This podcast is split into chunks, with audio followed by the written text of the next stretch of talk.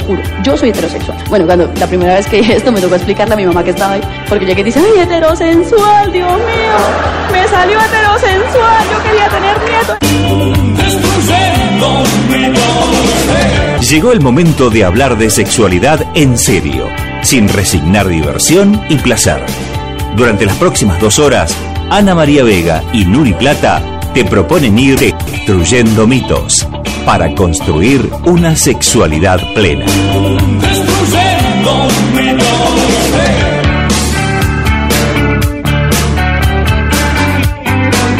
Hola, hola, ¿cómo les va? Muy buenas noches. Aquí estamos nuevamente para acompañarles durante dos horas y poder compartir destruyendo mitos junto a quién? A ella, a la mejor a la genia. Buena, un montón, era un montón. Nuri Plata, ¿cómo estás? Buenas noches. Espectacular, con el pecho inflado, ¿viste? ¿Qué te hace ah, qué exagerada, amiga. Todo porque es mi amiga, así cualquiera. Y no, pero además porque te admiro, te admiro. Ah, y nos queremos un montón, eso es lo que pasa, nos queremos un montonazo. Exacto, y bueno, porque, eh, no sé, ya hace un año y medio yo dije vos tendrías que hacer un programa de radio conmigo que se llame, no sé, ¿qué te parece? Y destruyendo mitos. Y sí, porque hay tantos mitos sobre la sexualidad y ¿saben qué? Nuri Plata dijo, ¡ay, me encanta! Y lo hicimos. De una, de una. Y acá estamos, un año y medio después.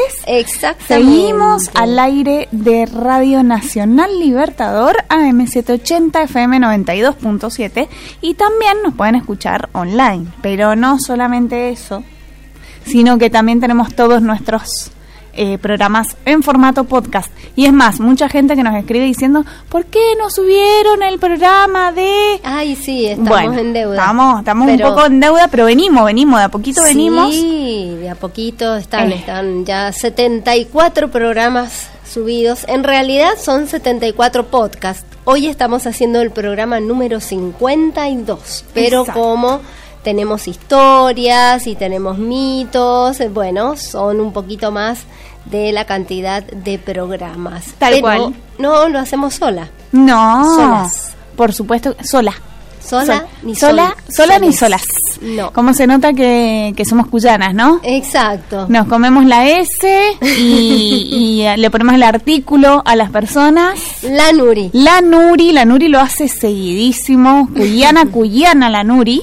Y para las personas que nos escuchan después en formato podcast, que no sabe qué es ser cuyana, porque son de otros países. Exacto. Yo siempre lo digo, un beso grande también para las personas que nos escuchan desde otros países, mucho, mucho desde España, desde Canadá, desde México, desde Estados Unidos, Brasil, Colombia. Beso. Gigante. Y desde otras provincias. También desde otras provincias, claramente. Y sí, nos acompaña más gente en este estudio hermoso. ¿Quién es? Empezamos saludando a nuestro compañero Daniel Garraza en la operación técnica. Gatito.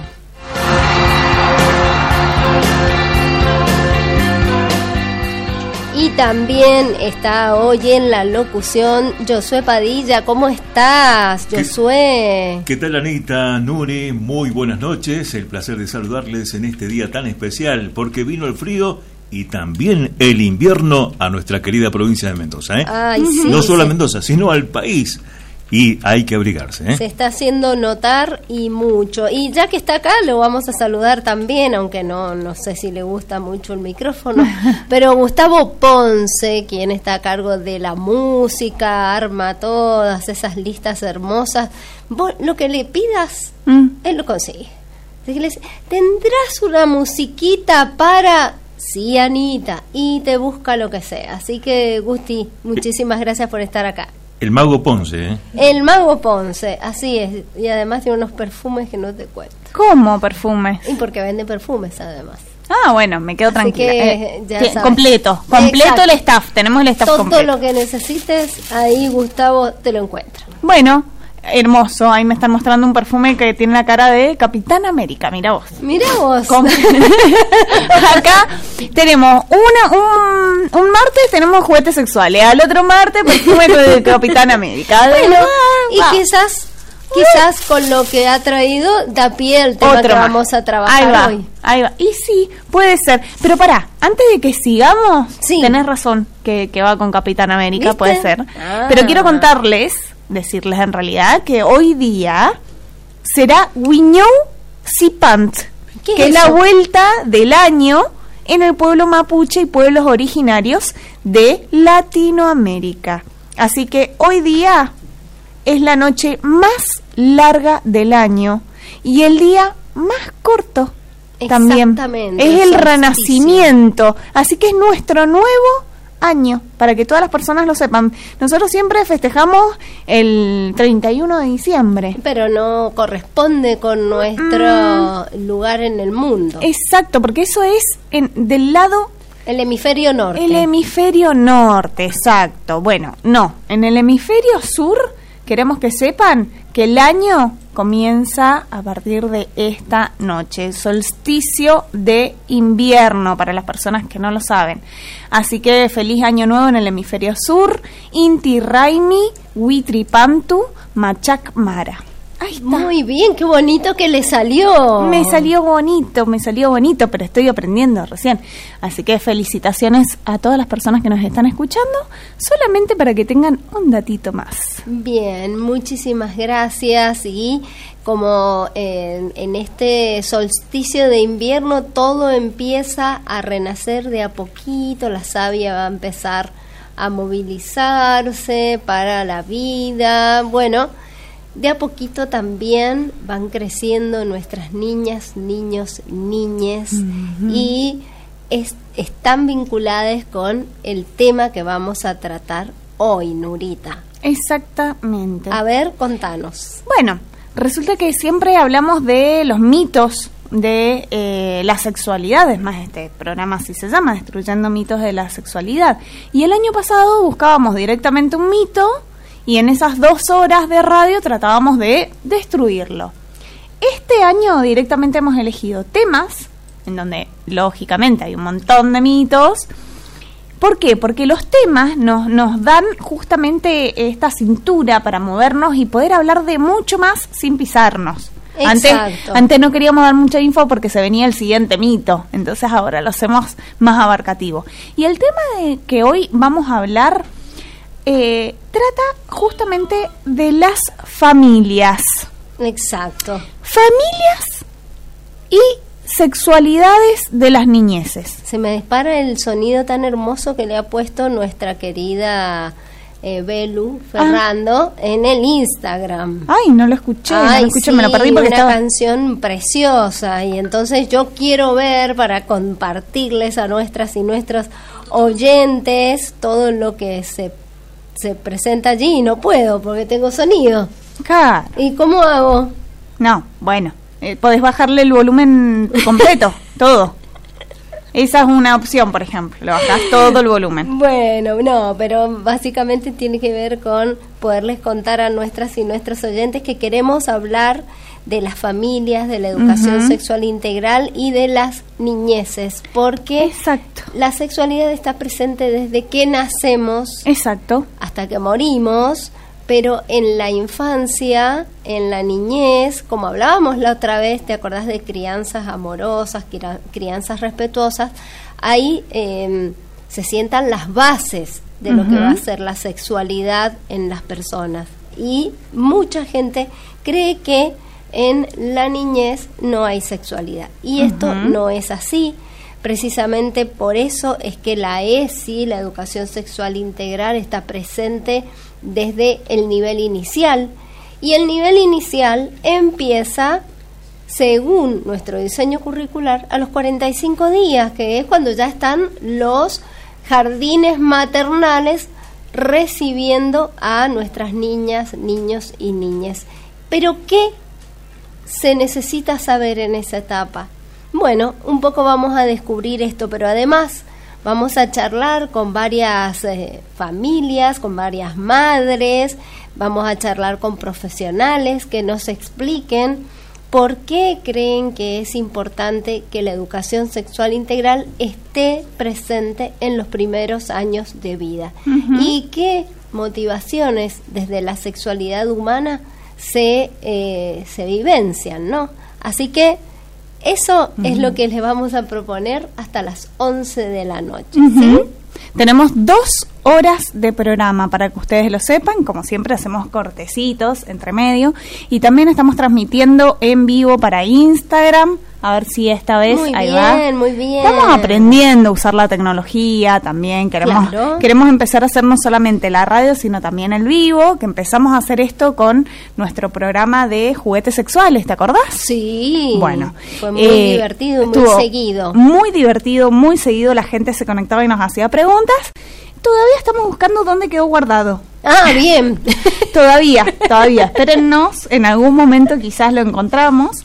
Eh, pero bueno, apenas lo tengamos lo vamos a, a andar mostrando y a andar publicando. Y mientras tanto vamos a seguir con este vivo porque la idea es que lleguemos a todos lados. Así como llegamos, ambas somos docentes, entonces como llegamos al sistema educativo, nuestra propia vida, la vida de todas las personas que nos rodean, que termina siendo extensivamente la ESI ahí influyendo en todas las personas que nos rodean, también poder llegar a las personas que no están escuchando radio, Exacto. que por ahora no escuchan nuestro podcast, por ahora, eh, pero bueno, que sí se conectan a través de los live en eh, live. lives. Lives.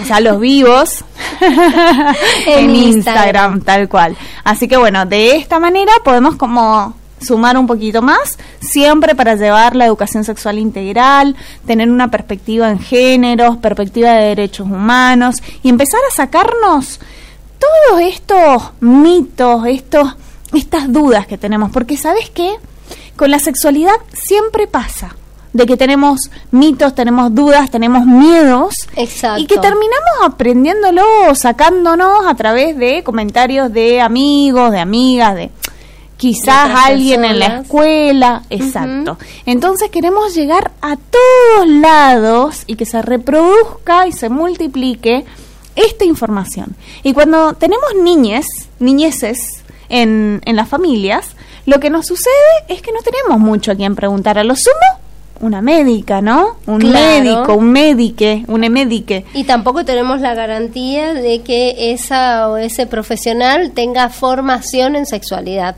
¿Por qué? Sencillamente porque en la Facultad de Ciencias Médicas no se trata este tema. Exacto. Tampoco se trata en la Facultad de Psicología, Tampoco. aunque usted no lo crea.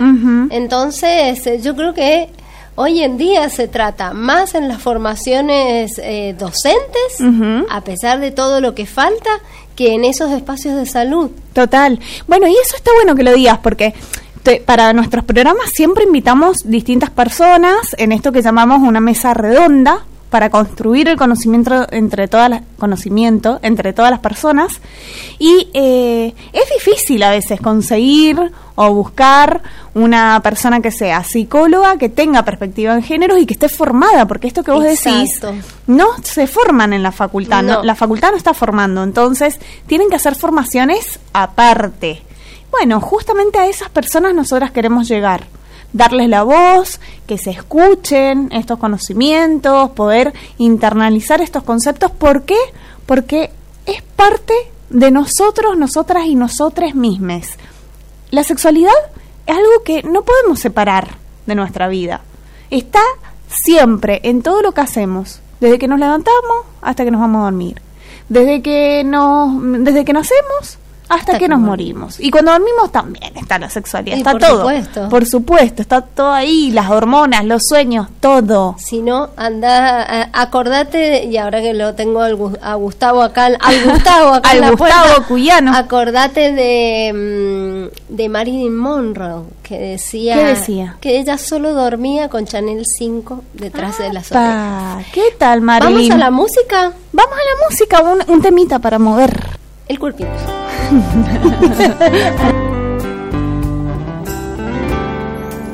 en un café se vieron por casualidad, cansados en el alma de tanto andar.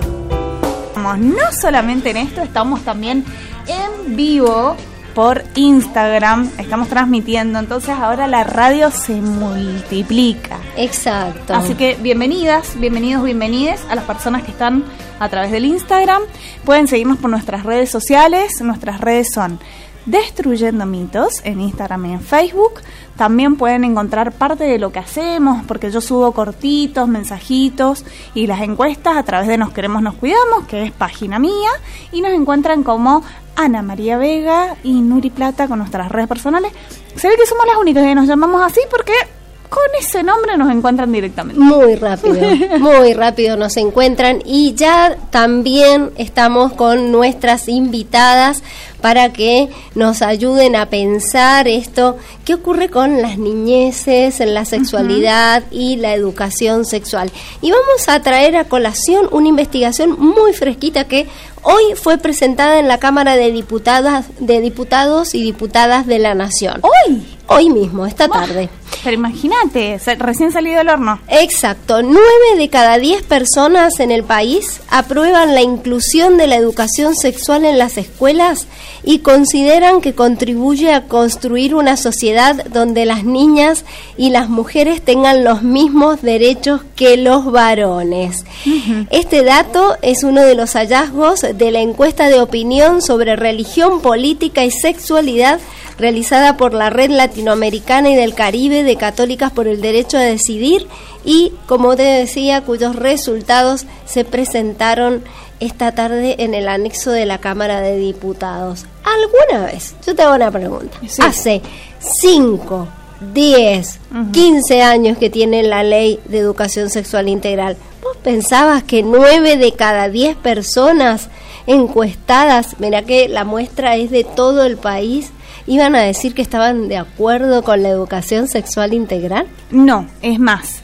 Cada vez que hablamos de las personas que tenemos a favor, las personas que están en contra, de que es una ley, no importa quién esté en contra, digo, hay que cumplirlo igual, pero cuando hablábamos de esto, sí. pensábamos que eran muchas más las personas, ¿no? Que estaban en contra eh, de esta ley, sobre todo porque no sabían, no estaban informadas de qué se trataba dar educación sexual integral en los colegios.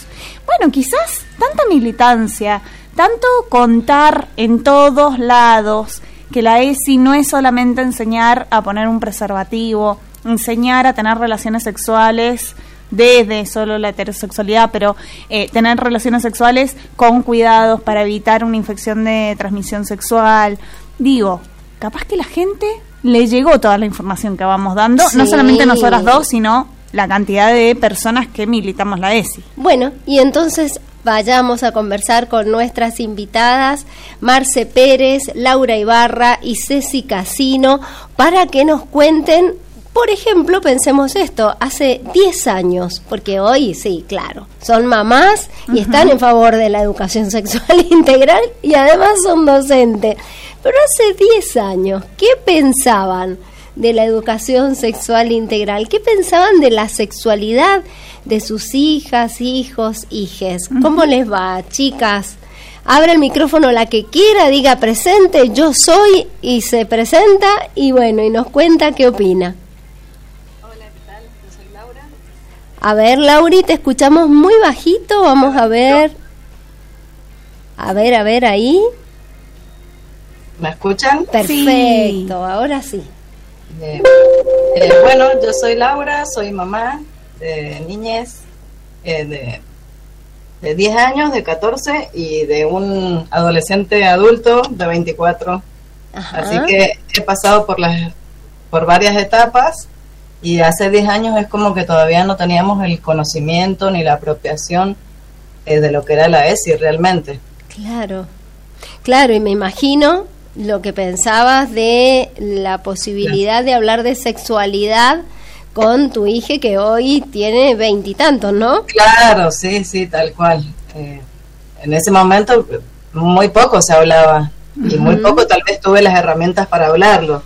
Ahora con mis hijos más pequeños, eh, bueno, eh, me he interiorizado, he estudiado, bueno, como saben soy docente, entonces, bueno, he tenido mucho más oportunidad y ellos han tenido mucho más oportunidad también de, hablar de sexualidad y de manifestarse, ¿no? Y Lauri, ¿son las mismas dudas, los mismos miedos, las mismas incertidumbres que viviste con tu hijo que ahora tiene 24 años, que tus hijes que tenés ahora en etapa adolescente y preadolescente? Eh, no, no, totalmente. Con los más pequeños es como que es más libre, todo es como ellos ya están creciendo con personalidades más libres que mi hijo más grande que todavía seguimos con la estructura ¿no? de, del varón tiende más al azul y la nena más al rosa. No, los pequeños no. Eh, mi hijo hoy fue con las uñas pintadas a la escuela, así que es todo totalmente diferente. Bien. ¿Y qué, qué generó? ¿Qué generaron las uñas pintadas? Que, bueno, eh, los compañeritos eh, preguntándole, pero bueno, él se sabe responder, tiene muy claro que es libre, ¿sí? De, hacer lo que quiera y de vestirse como quiera, y, y bueno, con la seguridad que, que se siente, fue a la escuela y respondió que porque sí, porque le gustaba pintarse, que no había ningún problema. Qué grande, qué grande. Bien, y la tenemos por allí a Ceci también. Ceci Casino, ¿cómo estás? ¿Cómo, ¿Cómo ha sido tu experiencia como mamá? Contanos. Buenas noches. Buenas noches. No, a ver, no, no, está Ceci. No. Ay, se acaba de desconectar. Ay, debe ser un problema de internet. Bueno, ¿y está Marce. Está Marce. A ver, Marce, Marce Pérez, ¿cómo estás? Buenas noches. Hola, buenas noches. ¿Cómo están? Muy bien, Marce. Muy bien, la verdad que encantada de volverlas a escuchar. Hace muchísimo, bueno, que no escuchaba esas voces, que realmente a esta hora no, no puedo escuchar el programa. La otra vez me quedé enganchada con uno de los temas que estaban tocando y no las pude escuchar en este horario. Pero bueno. ¿Cuál, era el tema, Marce, que te gustó? Eh, de piso pélvico, creo que iban a hablar. Sí. Ah, claro. Bien, bien, bien. Bueno, y. un tema que me interesaba. Que te, bueno, ahí siempre quedan temas abiertos, así que no tengas duda de que vamos a volver a tocarlo y a profundizar. Y que está el podcast. Y que está el podcast, ¿cierto? Ah, Te vas a Spotify y ahí lo encontrás. Bueno, me bajo la aplicación entonces. Exactamente. Bueno, contanos, Marce, ¿cómo ha sido para vos todo este proceso desde que fuiste mamá, de acompañar a tus hijos en, en todos los temas vinculados con la sexualidad? ¿Qué ha cambiado? Bueno, ahí con la pregunta esta de que, qué pasaba hace 10 años, yo creo que hace 10 años tenía poco y casi nada, nada de conocimiento respecto de la ESI. Y sí me empezó a llamar más la atención cuando mi hija me empezó como a interpelar respecto de, la, de la sexualidad porque me, mencionó un término que yo no sabía, entonces digo, uy, voy a tener que ponerme como más al tanto porque ella ya estaba creciendo y entrando a la adolescencia y bueno, justo sale el curso que yo hice con ustedes y, bueno, fue realmente como que me abrió muchísimo la cabeza y dije, como no lo, como no lo hice antes, como no me interioricé antes, y bueno, ahí vino el machaque, viste, que uno dice, ¿por qué? las cosas llegan en un determinado momento y no antes. Igual siempre desde, desde mi familia, que tenemos acá con mi compañero, eh, que es el papá de los chicos, sí. Eh, siempre tuvimos eh, dentro de todo la mentalidad abierta para, para poder explicarles a ellos todo respecto de la sexualidad. Entonces nunca hubo, nunca hubo un prejuicio, nunca hubo un, no sé, un tema que no se hablara, siempre que ellos traían algo, nosotros desde, desde lo que sabíamos eh, tratábamos de despejarle las dudas. Y me tocó atravesar varias, varias cuestiones ahí con la escuela de mi nena, por ejemplo, porque ella nunca quiso usar falda. Incluso hasta el, el, guardapolvo le parecía una falda a ella. Claro. usaba guardapolvo en una época, porque el colegio después, o sea, la escuela, pues es una escuela pública, después cambia eh, al uniforme de pantalón de gimnasia y remera roja, fue la niña más feliz porque no le gustaba la, no le gustaba el guardapolvo incluso hasta en los altos por ejemplo al querer salir de o sea todos salían de paisanas las nenas y los varones con de vestidos de gauchito ella no quería salir con falda obviamente entonces me, me llevó a hablar con la maestra y a decirle y, y la maestra ahí como que no entendía y por qué y que cómo no va a salir en el acto Le digo, ella quiere salir, pero no quiere salir con falda. Claro. Eh, ¿Hay algún problema con que vaya con un pantalón de gauchito? Yo le pongo camisa, le, la, peino con trenza, no sé, vemos qué quiere hacer. Y bueno, salió ese día ella vestida de como de gauchito. De gaucha. Sí, de gaucha, sí, una, gaucha canchera. Exactamente. Así que bueno. no, la idea siempre fue como acompañarlos en, el, en lo que ellos estaban... Eh, con, la curiosidad del momento y de respetar sobre todo la opinión de ellos. Bueno, eh, hoy, en día, hoy en día eh, Zoe tiene 12 y Valentín tiene 16. Ah, tenés un adolescente y un, una preadolescente, podríamos decir, ahí, ahí, pisando la adolescencia.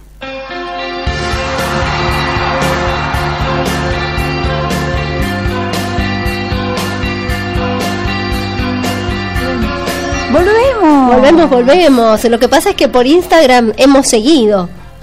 seguimos hablando, seguimos hablando, pero bueno, no importa. Volvemos al aire, estamos en vivo saliendo por Radio Nacional Libertador AM780 FM 92.7 y también estamos conectadas a través de el Instagram Live y a través de internet con Meet con nuestras invitadas que tenemos a Laura Ibarra y a Marcela Pérez. Ambas son madres, están en este camino de la maternidad y además son docentes. No cualquier docente, docentes que han elegido formarse en educación sexual integral, que han visto cambios, queremos hablar con ellas, queremos conocer también sobre ustedes y que nos digan eh, ¿Cuáles son esas dudas? ¿Cuáles son esos miedos que les genera el crecimiento de sus hijos? el acompañar el crecimiento de sus hijos y este tema, la sexualidad, que sigue siendo un mito, que seguimos hablando de sexualidades pensando que es solamente tener relaciones sexuales y no como algo inherente a las personas, algo que no se puede separar de una persona y que la tenemos desde que nacemos hasta que nos morimos. Y una de nuestras oyentes nos escribe al WhatsApp, porque eso, también tenemos WhatsApp. Exactamente. Tenemos todo acá. Si quieren escribirnos al WhatsApp de la radio es 2615 33 35 56. También por nuestras redes sociales, Destruyendo Mitos, Ana María Vega, Nuri Plata, o Nos Queremos, Nos Cuidamos, que es mi propia cuenta. Em, bien, y nos escribe un oyente a través del WhatsApp y nos dice que ella tiene una consulta porque su hija, Emi, dos años y medio, con dos años y medio, ella decía que no era ella, que era él y que eh, le gustaban los, los juegos que no eran para ella, que eran para él no tenía un nombre particular, seguía siendo Emi, no es que. No. Pero sí tuvo dos años de esta particularidad. Luego nació su hermana, nos cuenta la madre que luego nació su hermana y que no, que, que en este momento no lo refiere más. Y me dice, ¿qué hago? A veces surge esta cuestión de que es él y que son juegos para él ¿qué hago? ¿Cómo le sigo diciendo que es una ella? Le, creo que es un niño trans. ¿Qué hago? Me dice. Bueno, Anita. Bueno, precisamente, sí, sí, sí, pero precisamente es, es importante tener en cuenta que la sexualidad no es algo estático, ¿sí? No es algo como ya sabemos, ya lo descubrimos porque así lo han demostrado los estudios científicos y la escucha atenta a lo que las personas sienten, a lo que las personas perciben, ya sabemos que los genitales no marcan lo que las personas tenemos en nuestro cerebro. Y también sabemos que a partir de que empezamos a hablar, empezamos a decir, lo que nos ocurre, lo que hace que nos identifiquemos en relación a lo que ocurre alrededor de eh, nuestro entorno, en, en, nuestra familia. Entonces allí es donde empezamos a expresar nuestra identidad. Pero nuestra identidad tiene la influencia del el entorno, además del componente psíquico que traemos. Y es una construcción es una construcción a lo largo de toda nuestra vida, ¿no? Entonces a nuestra oyente, ¿qué es lo que le podemos decir? Lo primero y fundamental es que es hermoso que ella le escuche, le escuche a Emi, ¿sí? Y que vaya acompañando ese proceso, porque el ser trans o el ser cis no está marcado de un hoy para mañana. Es todo un proceso de identificación con lo que hay en el entorno y de identificación de esa em, emocionalidad y esa percepción de la realidad que se tiene sobre sí misma, que es también cuando se va construyendo el autoconcepto y la autoestima, y sobre lo que se aprende del entorno. Entonces, tranquila, el tema es que Emi sepa, como todas las niñas, niños y niñas, que las personas adultas de referencia le escuchan, acompañan, pero no para darles respuestas definitivas, ¿no? Sino para sencillamente que sepan que son aceptadas, amadas y que van a ser contenidas, ¿sí? Y acompañadas cualquiera sea su identidad autopercibida. Bueno, está bueno, o sea, no significa que tengamos que catar catalogar Exacto. o ponerle un rótulo a nadie, significa que mientras le demos la libertad de ser quien es y acompañemos esas instancias, esa persona va a sufrir mucho menos en su vida, ¿no? Exactamente. Aceptando lo que tenga que aceptar, aceptando lo que tenga que aceptar. Yo me acuerdo que no aceptaba mi cuerpo cuando era más chica, o sea, que el cuerpo también es parte de la sexualidad. ¿Cuántas veces y cuántas personas habrán sufrido por su cuerpo? Y sufren, en este momento por el cuerpo. Y nos preguntan, ¿cómo hacemos? Mi hija vive a dieta. Bueno, esto, el y bueno, y ahí es donde tiene que ver con todo el entorno en el cual eh, estamos viviendo, donde se pone como en un pedestal un tipo de cuerpo y todo el mundo tendría que adaptarse a ese tipo de cuerpo y no, eso no tiene que ser así porque todas las personas somos distintas y distintos. Y en este proceso me gustaría preguntarle a Laura particularmente cuáles fueron las inquietudes de tus hijas, hijos, a lo largo de, eh, bueno, de su desarrollo que más te pusieron en tensión, o sea, más cuestionaron lo que vos sabías, lo que no sabías, lo que podías responder. Y hagamos el paralelo con lo que te pasa hoy en el aula, ¿no? Hay situaciones que te ponen allí en, uy, no sé, no sé qué hacer con esta pregunta, con este hecho. Em, en lo que refiere a la sexualidad, creo que es, eh, lo hablamos tal cual em, con mis hijos más pequeños, ¿no? Con los nombres y como sucede, eh, sin ponerle otro, sí, las partes íntimas, como se llama, pene, vulva, cómo es el, tener relaciones sexuales, muy naturalmente se habla. En lo que sí me, me, me hizo, fue en, un poco de ¿cómo llamarlo? Lo que me cuestionaron, creo, fue en la forma adultocentrista de, transmitirlo. Eso creo que. ¿Y quién, quién te quién te planteó esto? ¿Le pide? Mi hija, mi hija capaz de, de 14 años, es como que ella sí es más... Me muero. sí, sí, sí, plantea esas cosas. ¿Qué te dijo? eh, por ahí como que te dicen en su forma, ¿no? Te dicen, es que vos no sabes nada. Claro. Eh, o sea, no es la, verdad, lo que vos decís no es, no es tal cual, o sea, no sé, existen otras cosas, existen también eh, al tener compañeros y compañeras y compañeres eh, tan pequeños también es como que tienen más libertad para cuestionar.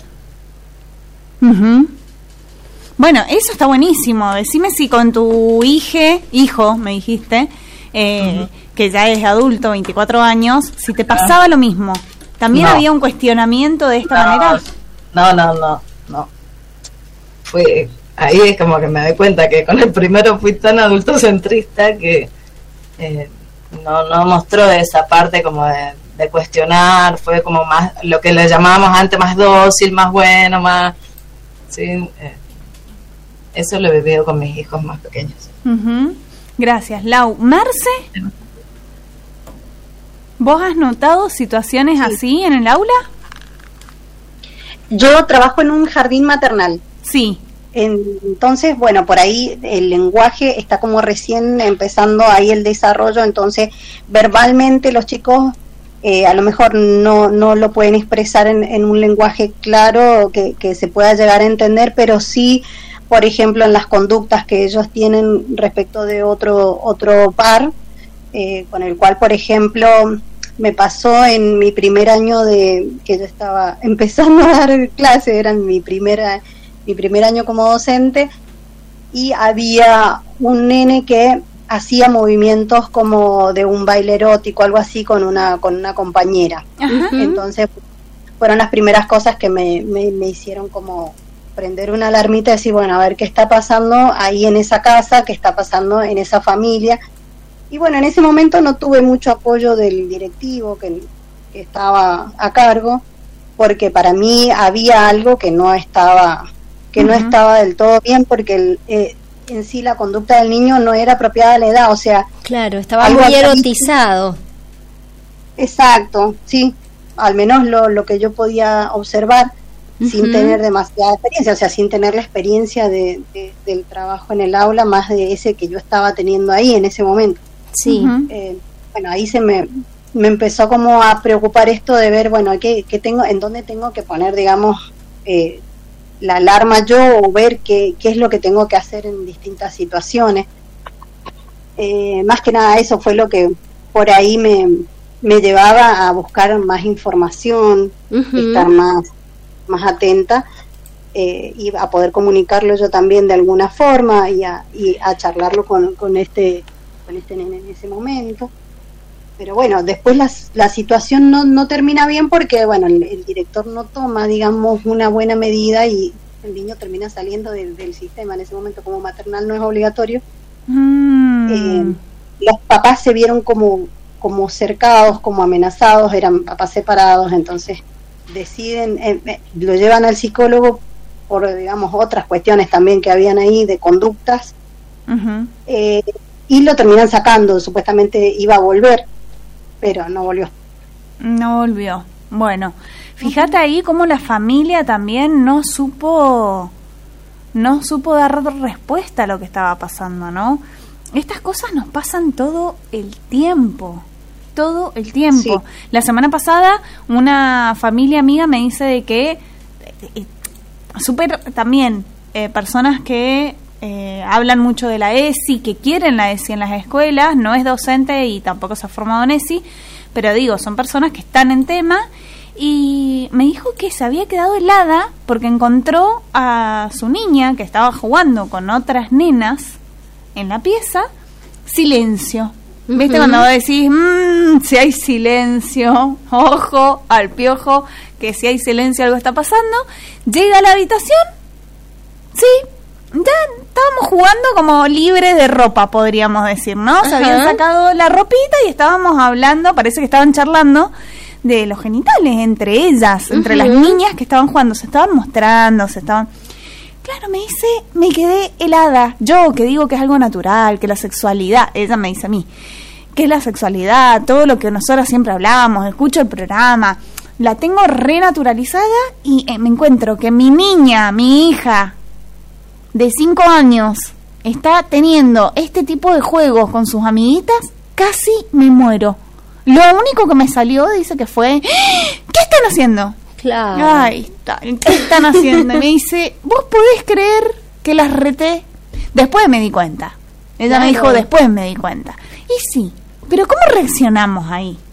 ¿Qué es lo que hay que hacer ante esa situación? ¿Qué es lo que hay que hacer ante esa situación? Nada, irse, o ponerse a charlar, o decir, chicas, estoy preparándoles un té, ¿quieren venir? O sea, como algo natural, porque es algo natural, es algo que ocurre en esa etapa que las chicas, los chicos, las chicas empiezan a reconocer su cuerpo y a buscar las diferencias con los cuerpos de otras personas, que lo que queremos es que sean pares, porque es una etapa en la que puede haber un riesgo, ¿sí? de abuso si se encuentran con una persona adulta que quiere hacer lo mismo.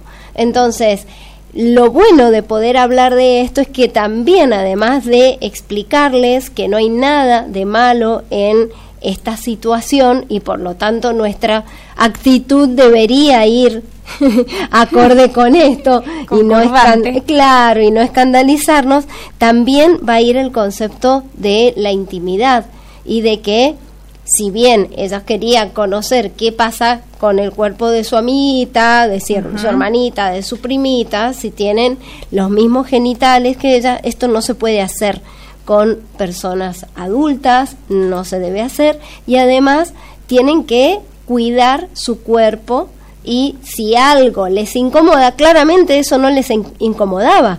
¿Por qué? Y porque surge de su inquietud natural, ¿sí? de su eh, curiosidad natural.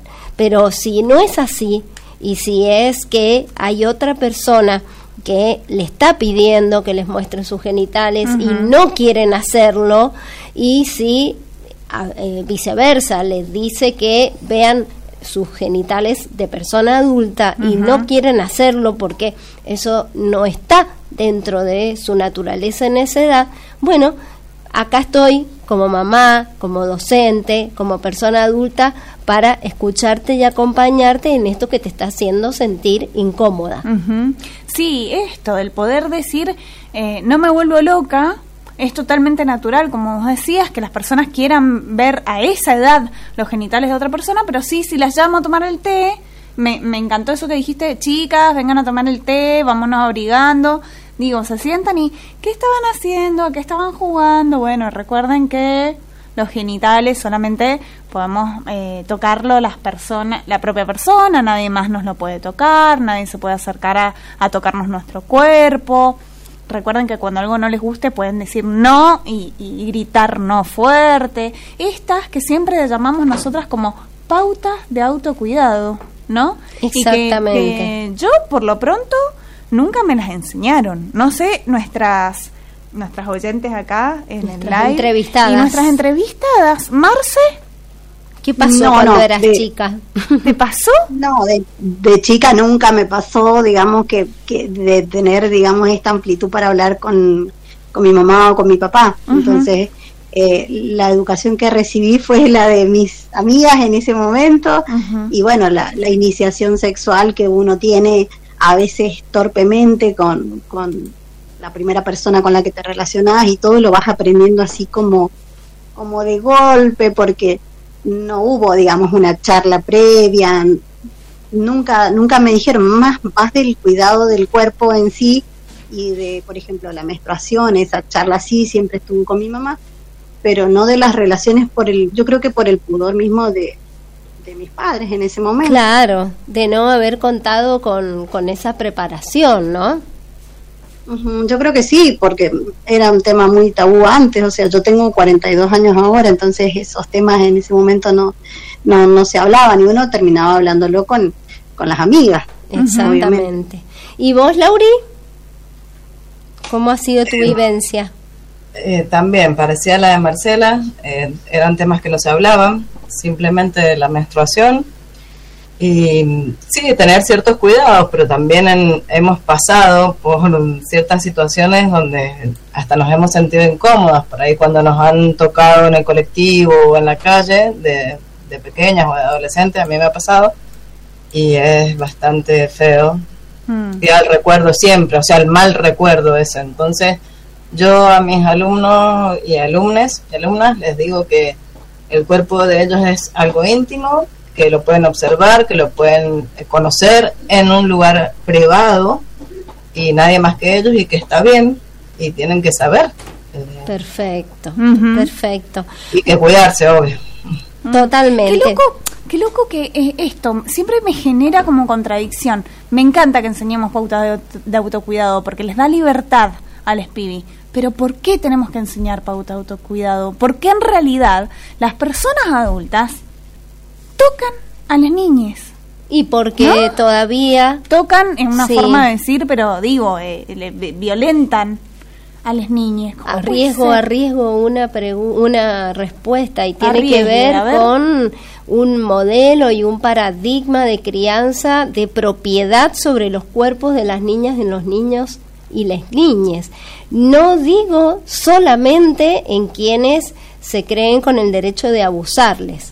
Estoy hablando desde lo mínimo en general cuando se instrumentaliza a un niño o niña, cuando se les cambia los pañales y no se les habla, no se les anticipa porque se cree que es, no sé, como una cosa, como que son muñecas y muñecos. Y así la continuidad, ¿no? Bueno, esto de la patria potestad creo que generó esta idea y la, la afianzó mucho, ¿no? Claro, y que ya no existe que ya no existe. Les decimos a nuestras y nuestros oyentes que nuestra legislación ya no comprende el concepto de patria potestad, sino de responsabilidad parental, ¿sí? Donde las personas adultas somos responsables por garantizar los derechos de nuestras niñas, niños y niñas y esto lo podemos hacer y lo debemos hacer con las personas eh, las infancias que están en nuestros hogares, pero también en eh, los otros ámbitos, en la escuela, en la calle misma. ¿Sí? ¿Viste cuando estábamos escuchando recién 11 y 6 ahí con Dani? Dani me decía... 11 y 6, claro. Exacto, él me decía de los chicos y las chicas que están en la calle, que venden cosas. Bueno, las personas adultas en vez de pensar solamente, ay, ¿a dónde estará la madre? Que es lo primero que se piensa, ¿no? ¿Dónde estará la madre de este niñito y esta niñita que está... Bueno, pensemos que nosotras como personas adultas también podemos garantizar el derecho de ese niño, esa niña, ¿no? A que eh, no esté en riesgo su vida, ¿no? Seguimos destruyendo mitos y tenemos muchos, pero muchos mensajes de nuestras y nuestros oyentes. Empezamos con Alejo, que nos mandó un mensaje a nuestro WhatsApp que es el 261-533-3556. Buenas noches, destruyendo mitos. Realmente he quedado asombrado de la noticia de lo que hoy se ha develado con respecto a que 9 de cada 10 personas aprueban la educación sexual en las escuelas y más tomando de referencia a todo el país, ya que por lo general en las provincias del norte y las del sur, las sociedades citadinas y las comunidades autóctonas de esas provincias son muy reticentes a implementar la educación sexual, influenciados por la cultura de esos pueblos, por no decir del adoctrinamiento religioso que padecen. Muchas gracias por el programa, siempre tan interesante. Saludos cordiales, Alejo Ferlucci como siempre, Alejo escuchándonos y haciendo sus aportes tan, tan importantes. Bueno, qué bueno esto, porque es cierto, yo cuando vos dijiste lo de 9 de cada 10 aprueban la educación sexual integral, me quedé bastante asombrada. Este estudio es un estudio que se hizo en alguna provincia en particular? No, es representativo de Argentina. Se, se revelaron 1.010 casos. La muestra seleccionada abarcó a población desde los 18 años cubrió todas las provincias ah, y fue ponderada de acuerdo con la última información disponible del censo según género, edad, nivel educativo, nivel socioeducativo y ámbito de residencia. El margen de error es más menos 3,1% y su nivel de confianza es del 95%, porque esta investigación la hicieron desde la consultora Ipsos que está a cargo de investigadoras e investigadores del CONICET, Juan Marco Banquione, Juan Cruz Esquivel y Lila Eisenberg. Y a Lila la entrevista esta tarde y mañana vamos a poder escuchar la nota completa en todo saludo a partir de las 18.30. Así que si quieren profundizar sobre esto, allí va a haber más datos. Bien, me encanta. Ceci Casino, que había entrado al MIT pero tiene problemas para la conexión, dice... Como docente sigue siendo una decisión propia respetar y hacer respetar los derechos de nuestros estudiantes. Y como madre les aconsejo amar y acompañar a sus hijos tal cual son y se sienten. Y hablarles de sexualidad, porque a mí no me hablaban de eso. Y además de ser madre soltera, por no tener educación sexual, sino que lo peor de todo es que tuve que pasar por un noviazgo violento, arriesgando mi vida. Te abrazamos, Ceci, como siempre. Gracias, gracias por compartir esta experiencia con nosotras. Y nosotros, sí, y acá, perdón, ya estaba muy escuchando. Tenemos los mensajes del live, entonces voy a, leerles. Tenemos a Ando Chinita, que nos dice justamente de esto de cuando hablábamos de pautas de autocuidado. Ando Chinita nos dice, cuando obligan a las niñas a besar a familiares. Y además hace otra observación que, que dice, muy importante, que es algo que contradice esto del autocuidado, ¿no? Claro. Estamos dándole el mensaje, obligando a que esas personitas tienen que hacer algo que no quieren con un adulto o adulta u otra persona alrededor. Exactamente, y entonces, ¿por qué somos contradictorias, ¿no? Y entonces le decimos, vos tenés que cuidarte, no tenés que darle besos a las personas que no conoces. Bueno, sí, pero muchas veces, en un 90% de los casos, el abuso sexual se da con personas que sí lo conocen. Entonces, estas pautas de autocuidado... No pueden decir que no, Exacto. en muchos casos no pueden ser contradictorias, no. Tal cual.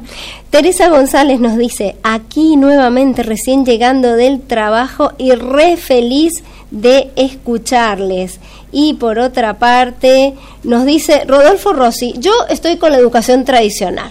Ah, bueno, ¿Y qué es lo que es la educación tradicional, Rodolfo? A ver, contanos, contanos.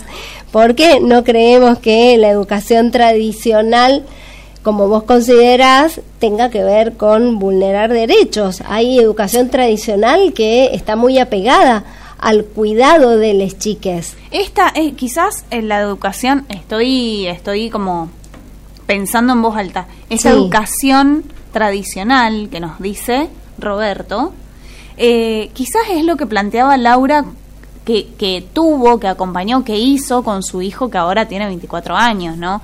Y entonces la pregunta, la pregunta importante es, es esto que decía Laura recién, cómo han cambiado, ella nota cómo vive diferente las personas que están ahora creciendo y pasando por el sistema educativo y ella acompañando como madre y su hijo, su primer hijo de 24 años ahí.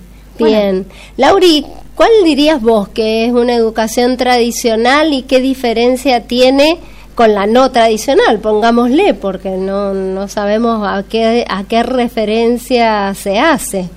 Me imagino que la interpretación del oyente sería que la educación tradicional es aquella que no habla de educación sexual integral, donde se vulneran los derechos de niños y niñas porque no se los escucha. En nuestra época íbamos a la escuela y nunca opinábamos, no sé si ustedes... Es cosa de grandes. Nunca claro, eh, a eso. Y con respecto ahora, eh, hay que tener, yo creo que suerte de tener una docente que esté capacitada eh, para, para hablar de educación sexual integral, porque la mayoría de las docentes, por lo menos en nivel primario, no tienen capacitación eh, entonces es como que todavía no es no lo sienten obligatorio, no se dan cuenta que es una ley o no no es tan eh, es como cuando nosotros presentamos una planificación eh, los directivos no ven si hay planificado educación sexual integral. Entonces a veces se obvia. Ahí pasa. Claro, ahí pasa precisamente que son las y los directivos los que menos capacitación tienen, al parecer, ¿no? Y eso es tremendo. Claro, tal cual. Y seguir llamando, una escuela tradicional, seguir llamando, saludando buenas tardes niños, o hasta mañana niños, creo que ahí nos dice muchísimo de que esa educación supuestamente tradicional ya no, no puede existir. Sí, sobre todo porque entendemos que hay personas que no se sienten cómodas, cómodos, cómodes, como nosotras, con la E quizás. Pero el invisibilizar, el, el dejar de nombrar a las mujeres, a las personas que se sienten incluidas con la A y seguir generalizando, no se sienten incluidas las personas que, se sienten con la O, por ejemplo, en masculino, no se sienten incluidas si yo llego a un lugar y digo, hola chicas. Varios de mis estudiantes saltan a decirme, ¿y nosotros? Claro, pero yo dentro de un curso digo, hola chicos, y todas nos tenemos que sentir incluidas. Entonces, lo que queremos decir con esto es ni más ni menos que visibilizar, que nombrar, es parte del respeto también. Nos hemos sentido invisibilizadas toda la historia, no solamente nos hemos sentido, hemos estado invisibilizadas toda la historia. Recién ahora, en los últimos años, estamos como recopilando grandes mujeres o personas de la diversidad sexual del perdón del colectivo LGBTIQ eh, que, que, hemos podido ahí ir recuperando gracias a un montón de personas que están en esta tarea, pero es muy importante el poder visibilizar. Entonces, esto que vos decís, Laura, sí, el lenguaje también, también es muy importante. ¿Tenés otro? Sí, tengo otro oyente y en este caso es Rubén de Maipú. Vamos a escuchar lo que nos ha mandado un audio. A ver. A ver. Hola, buenas noches. ¿Se escucha bien? Sí. Hola, buenas noches. Eh, mira, yo el tema mío, soy una persona adulta de 70 años, tengo nietos, 6, los cuales sus padres son los que se encargarán de esos temas. Yo tuve tres hijos con mi esposa, actualmente estamos juntos después de 50 años de estar casado. Y nosotros, yo por lo menos de mi parte, a mis tres hijos les hablé cuando habían cumplido en aquellos años los 12, decía de 12, 14 años. Les expliqué, en aquella época los maestros no hacían enseñanza, y bueno, nosotros éramos una familia bien constituida y con nuestras palabras les, se les fue explicando y en fin. Pero creo que sí, que los maestros deben abordar totalmente el tema y decir todo por lo claro.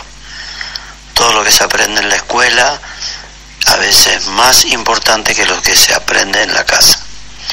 Hoy por hoy hay, hay casa, hay padres muy jóvenes, hay madres muy jovencitas, padres muy jovencitos, incluso hay hogares que no está el padre, que incluso no saben quién es el padre, y bueno, se crían sin padres esas criaturas.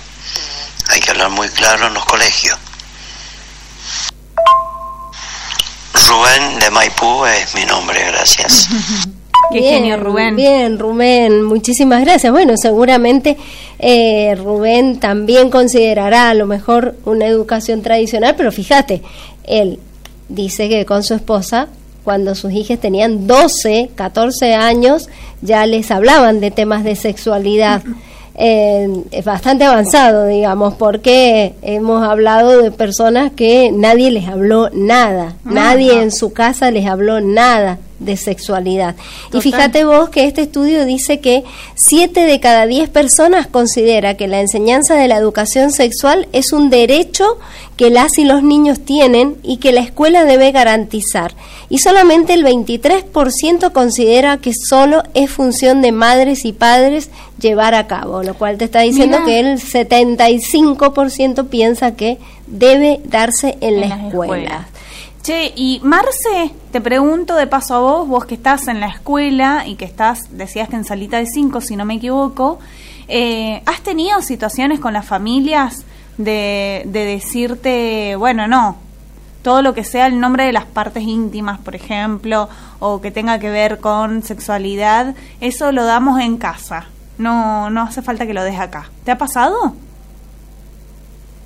Maternal, Nuri. maternal, perdóname. Trabajo maternal con niños de dos y tres añitos. De dos y tres años. Son, pequeñitos.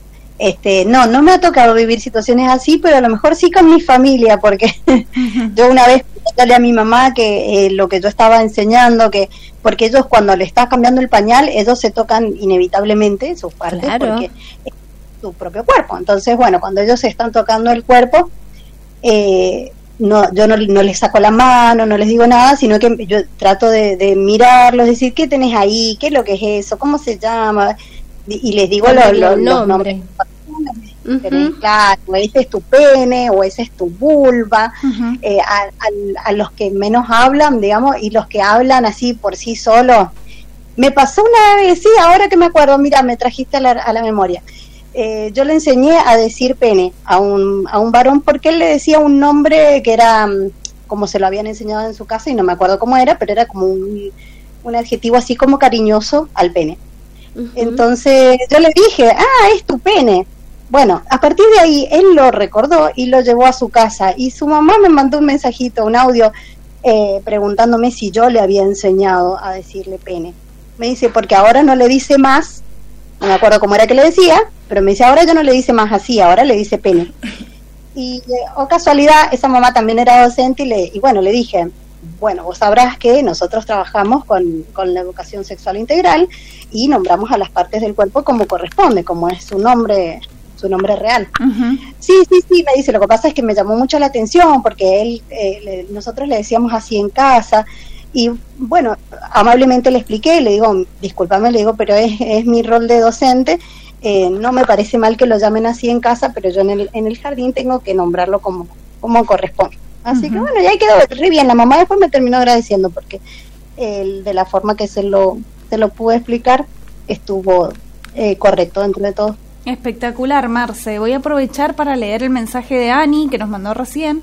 Nos dice que en lo social y en lo histórico se da derechos a tocar sin pedir permiso a las personas. No hablamos solamente de, de niñeces. Y hablando de niñeces, hoy día me hicieron una pregunta muy importante porque yo compartí el flyer y empecé a hablar de lo que íbamos a charlar hoy en mis trabajos del día. Y entonces una de las profes me preguntó, ¿cómo se dice? ¿Niñeces o infancias? ¿Por qué no decís infancias? me dijo. ¿Querés contarnos por qué usamos niñeces y no infancias, Anita? Ella porque es la gran docente. No, no, no, pero vos le respondiste a esa docente, ¿no? no me mandaste a preguntar. No, no, yo le respondí, le respondí, pero me gusta cómo Bien. Preferimos decir niñeces porque cuando hablamos de infancia, la palabra infancia significa que no habla. ¿sí? Sin palabra. Y entonces esto viene de, eh, bueno, un modelo y un paradigma adultocentrista que precisamente es el que las chicas sostenían eh, como crítica recién cuando decían, bueno, esas son cosas de adulto, usted no habla, usted se calla y escucha. Bueno, claro, porque ese es el formato ¿no? en el cual eh, estaba aceptado y se imponía el trato en una educación tradicional antigua en la cual los niños y las niñas no tenían derecho a la palabra, no se les escuchaba, no se les pedía opinión de lo que sentían, de lo que opinaban, de lo que pensaban de tal o cual tema, con temas incluso que impactaban directamente sobre sus vidas, ¿no? Y entonces por allí, como siempre decimos, las palabras tienen sentido. Y aquello que eh, decimos cuando elegimos tal o cual palabra no se queda sencillamente en el contenido de, de, esa palabra, ¿no? Sino también en, podríamos decir, lo que políticamente estamos planteando. Elegimos niñeces en vez de infancias porque elegimos que las personas pequeñas, ¿no? que tenemos en nuestro entorno, tengan palabra, tengan voz, tengan la posibilidad de expresar lo que desean, lo que necesitan, lo que quieren, porque sabemos que cuentan con esa capacidad que además, ¿no? Va a ser, eh, conforme vaya pasando el tiempo, va a ir teniendo una capacidad mayor, ¿sí? Va a ser progresiva esta capacidad que va a tener este niño o niña. Y entonces, conforme la etapa en la que está viviendo, hay decisiones que puede tomar para su bien y eso también nos ayuda a constituir personas que conforme vayan creciendo vayan siendo responsables por sus propios actos. Es como, es como utilizar, elegir utilizar el término estudiantes o alumnos, ¿no? Que se sigue usando un montón alumnos. Exactamente, alumno significa sin luz.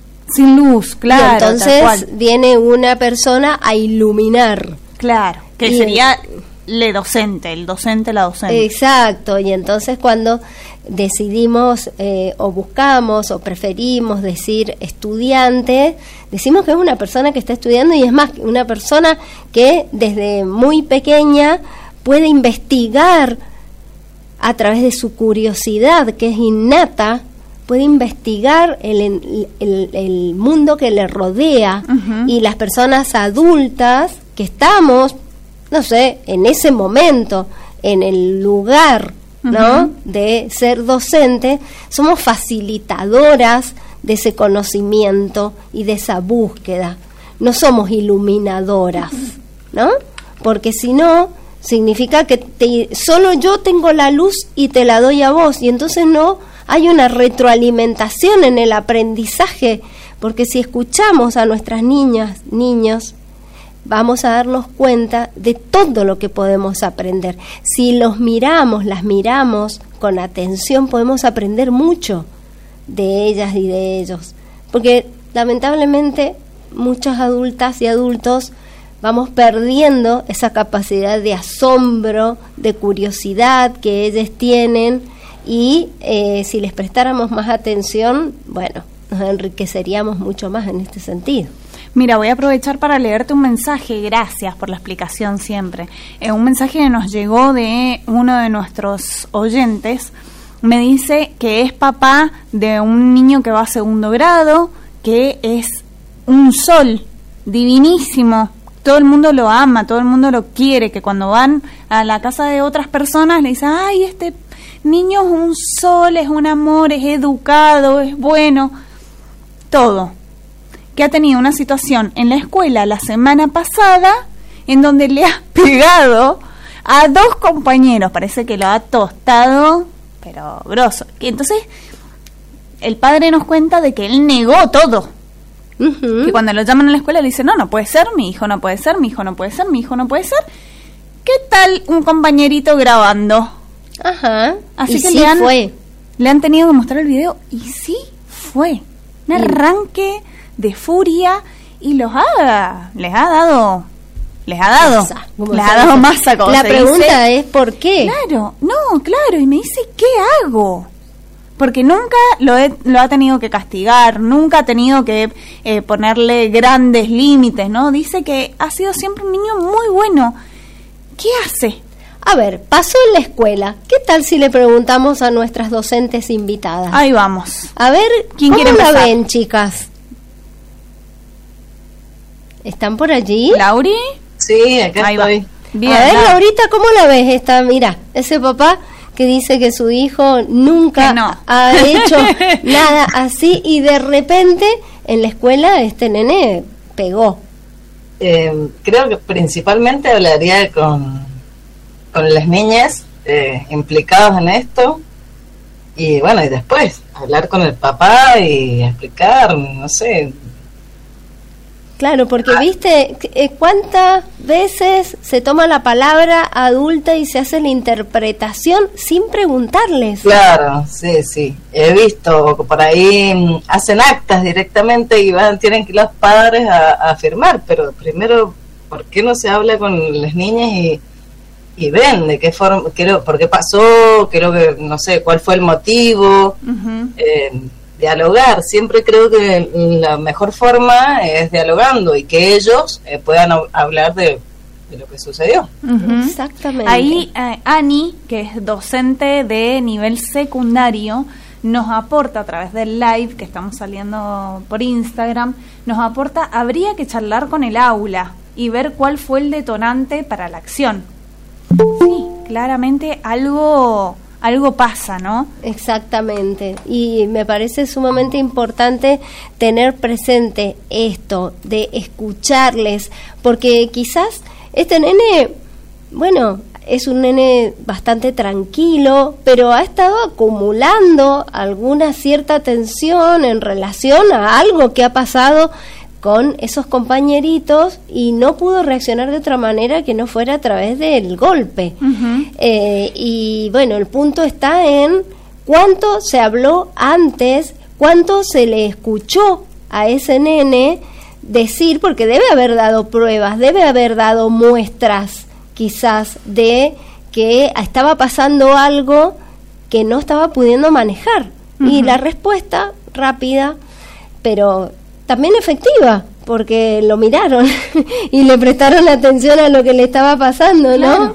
pudo llamar la atención. pudo llamar la atención. Estamos muy contentas porque eh, ya se unió a nosotras nuestra última invitada del día de la fecha. Hace un ratito les les decíamos que era muy difícil encontrar profesionales que además se formaran, después de que ya son profesionales, que se formaran en perspectiva de género, en que entendieran sobre la perspectiva de derechos humanos, se pararan desde ahí para acompañar, que tuvieran en cuenta a las niñeces y los derechos de las niñeces, personas como sujetos políticos, ¿no?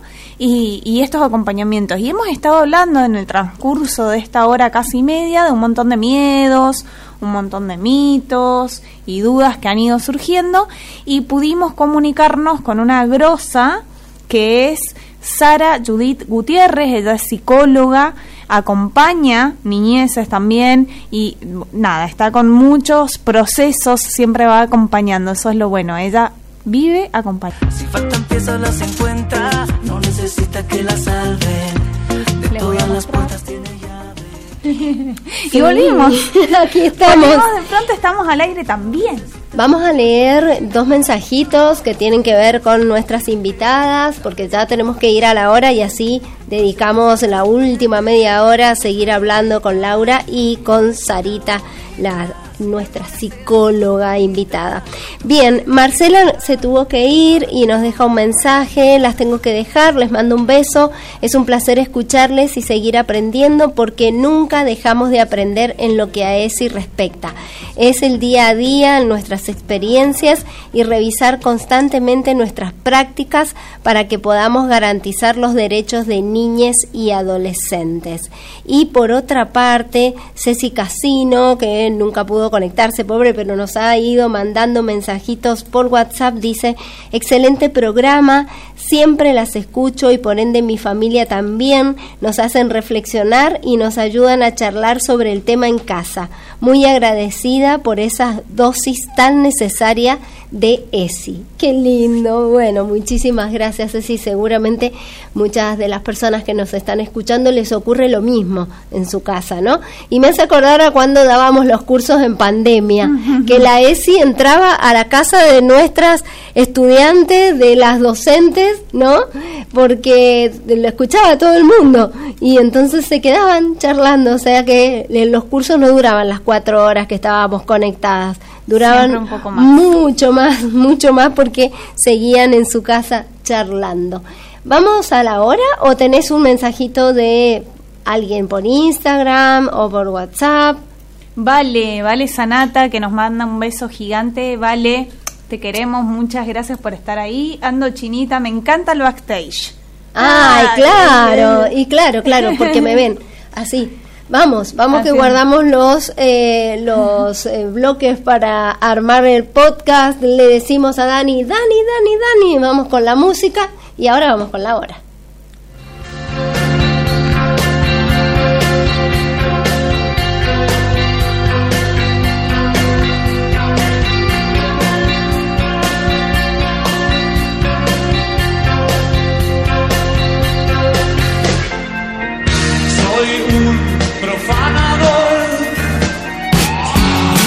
Radio Nacional.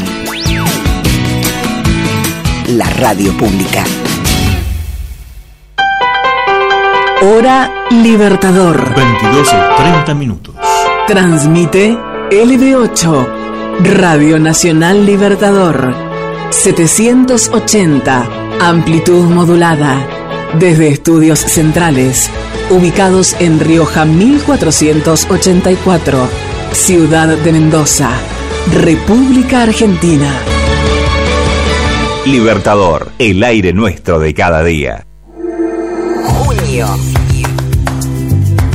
Todo el año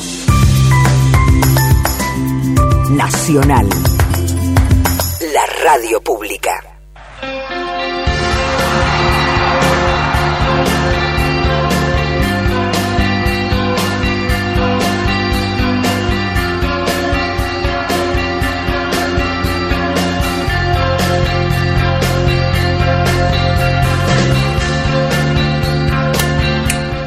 Estamos de vuelta, volvimos, volvimos, quedan los últimos dos bloquecitos de este programa.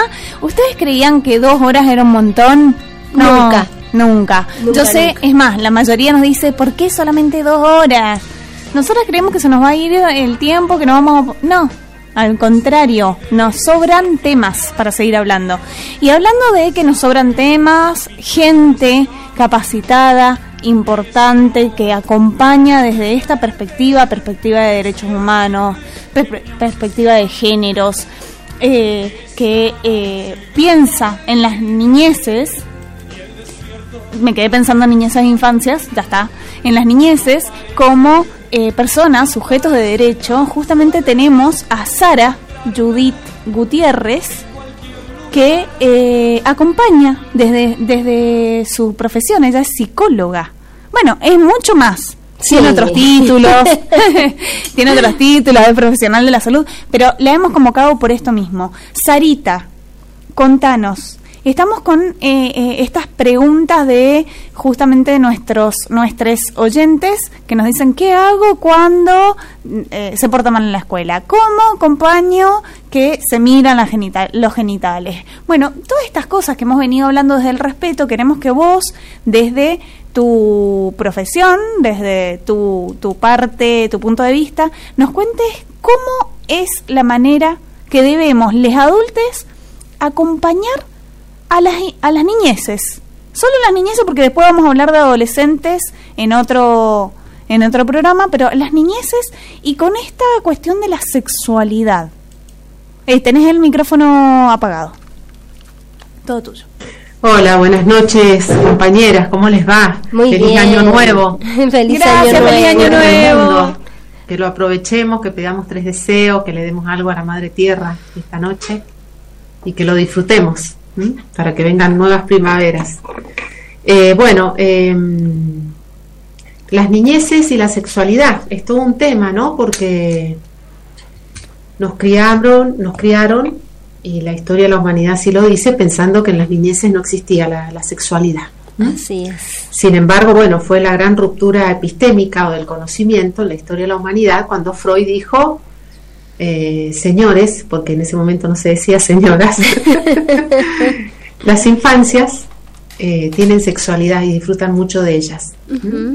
Es por esto que, bueno, eh, desde que nace una criaturita comienza a desarrollar la sexualidad, que es parte fundamental del conocimiento de su cuerpo y, y, cuando decimos cuerpo involucramos al psiquismo, no solamente la materialidad, ¿no?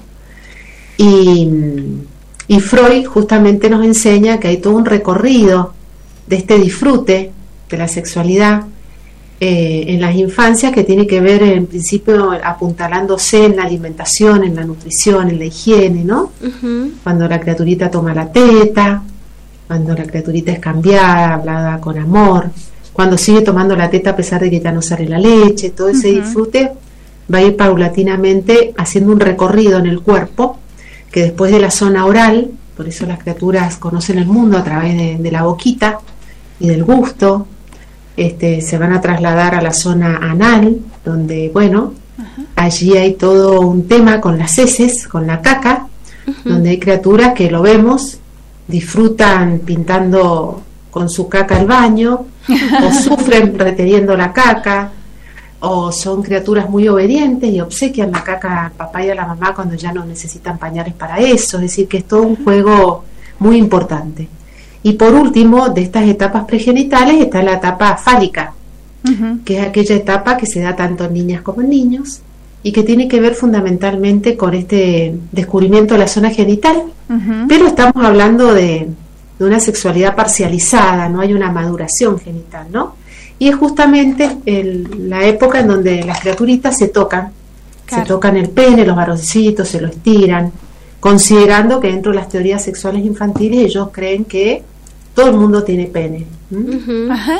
Este, entonces hacen todas fabulaciones y se sienten como muy preocupados cuando ven el cuerpo de una niña que no lo tiene.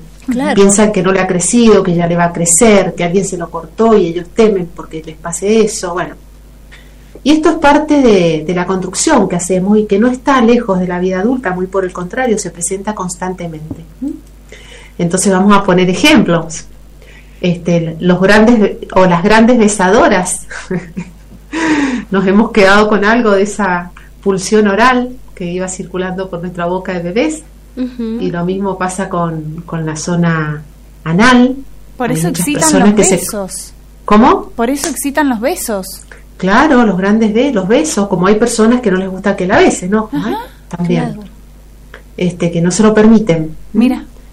Eh, o bueno, este, en la época de, mayor edad este, controlan tanto la caca que no, hacen caca, o tienen retrasos intestinales, etcétera, etcétera. Es decir, que todo lo que son los aspectos sexuales de las infancias se sigue replicando en la adultez. Desde el psicoanálisis este, se dice justamente que, bueno, llegamos a la niñez y ahí nos quedamos. Después envejece el cuerpo, pero nos va cambiando el cuerpo. Estamos todo el tiempo reeditando este, las infancias. ¿ah? Y es muy importante, y es muy importante esto que ustedes hacen que tiene que ver con la ESI, ¿no? la educación sexual integral. Justo estoy atendiendo una criatura y me gustaría aportar esto porque qué necesario es que nuestras criaturas tengan educación sexual integral en las escuelas, ya de que empiezan con jardín, eh, o sea, salita de tres, porque la gente cree que, o bueno, el estereotipo se piensa que se les va a enseñar a las criaturitas a tener sexo. Claro, a tener relaciones sexuales. y lo que se les enseña justamente es que su cuerpito debe ser respetado, este, no debe ser invadido por otras personas, este, que hay un respeto también por el cuerpito del otro, bueno, son, es un proceso muy largo, este, esta de la ESI, que cada, cada grado o cada salita y después el grado en la primaria y la secundaria tiene sus contenidos y es muy importante. Justo recibo una criatura hace tres semanas en donde la seño estaba explicando por segunda vez este, las zonas de, la corporalidad. Entonces hablaba de la vulva y, ella, toda desfachatada, levanta la mano y le dice, Señor, mi papá me da besos en la vulva y a mí no me gusta. Y le digo que no lo haga y lo sigue haciendo. Entonces la señora se quedó impactada y le dice, ¿qué dijiste? y le vuelve a repetir exactamente lo mismo. Es decir, ¿cómo? Y estamos hablando de una salita de cuatro años.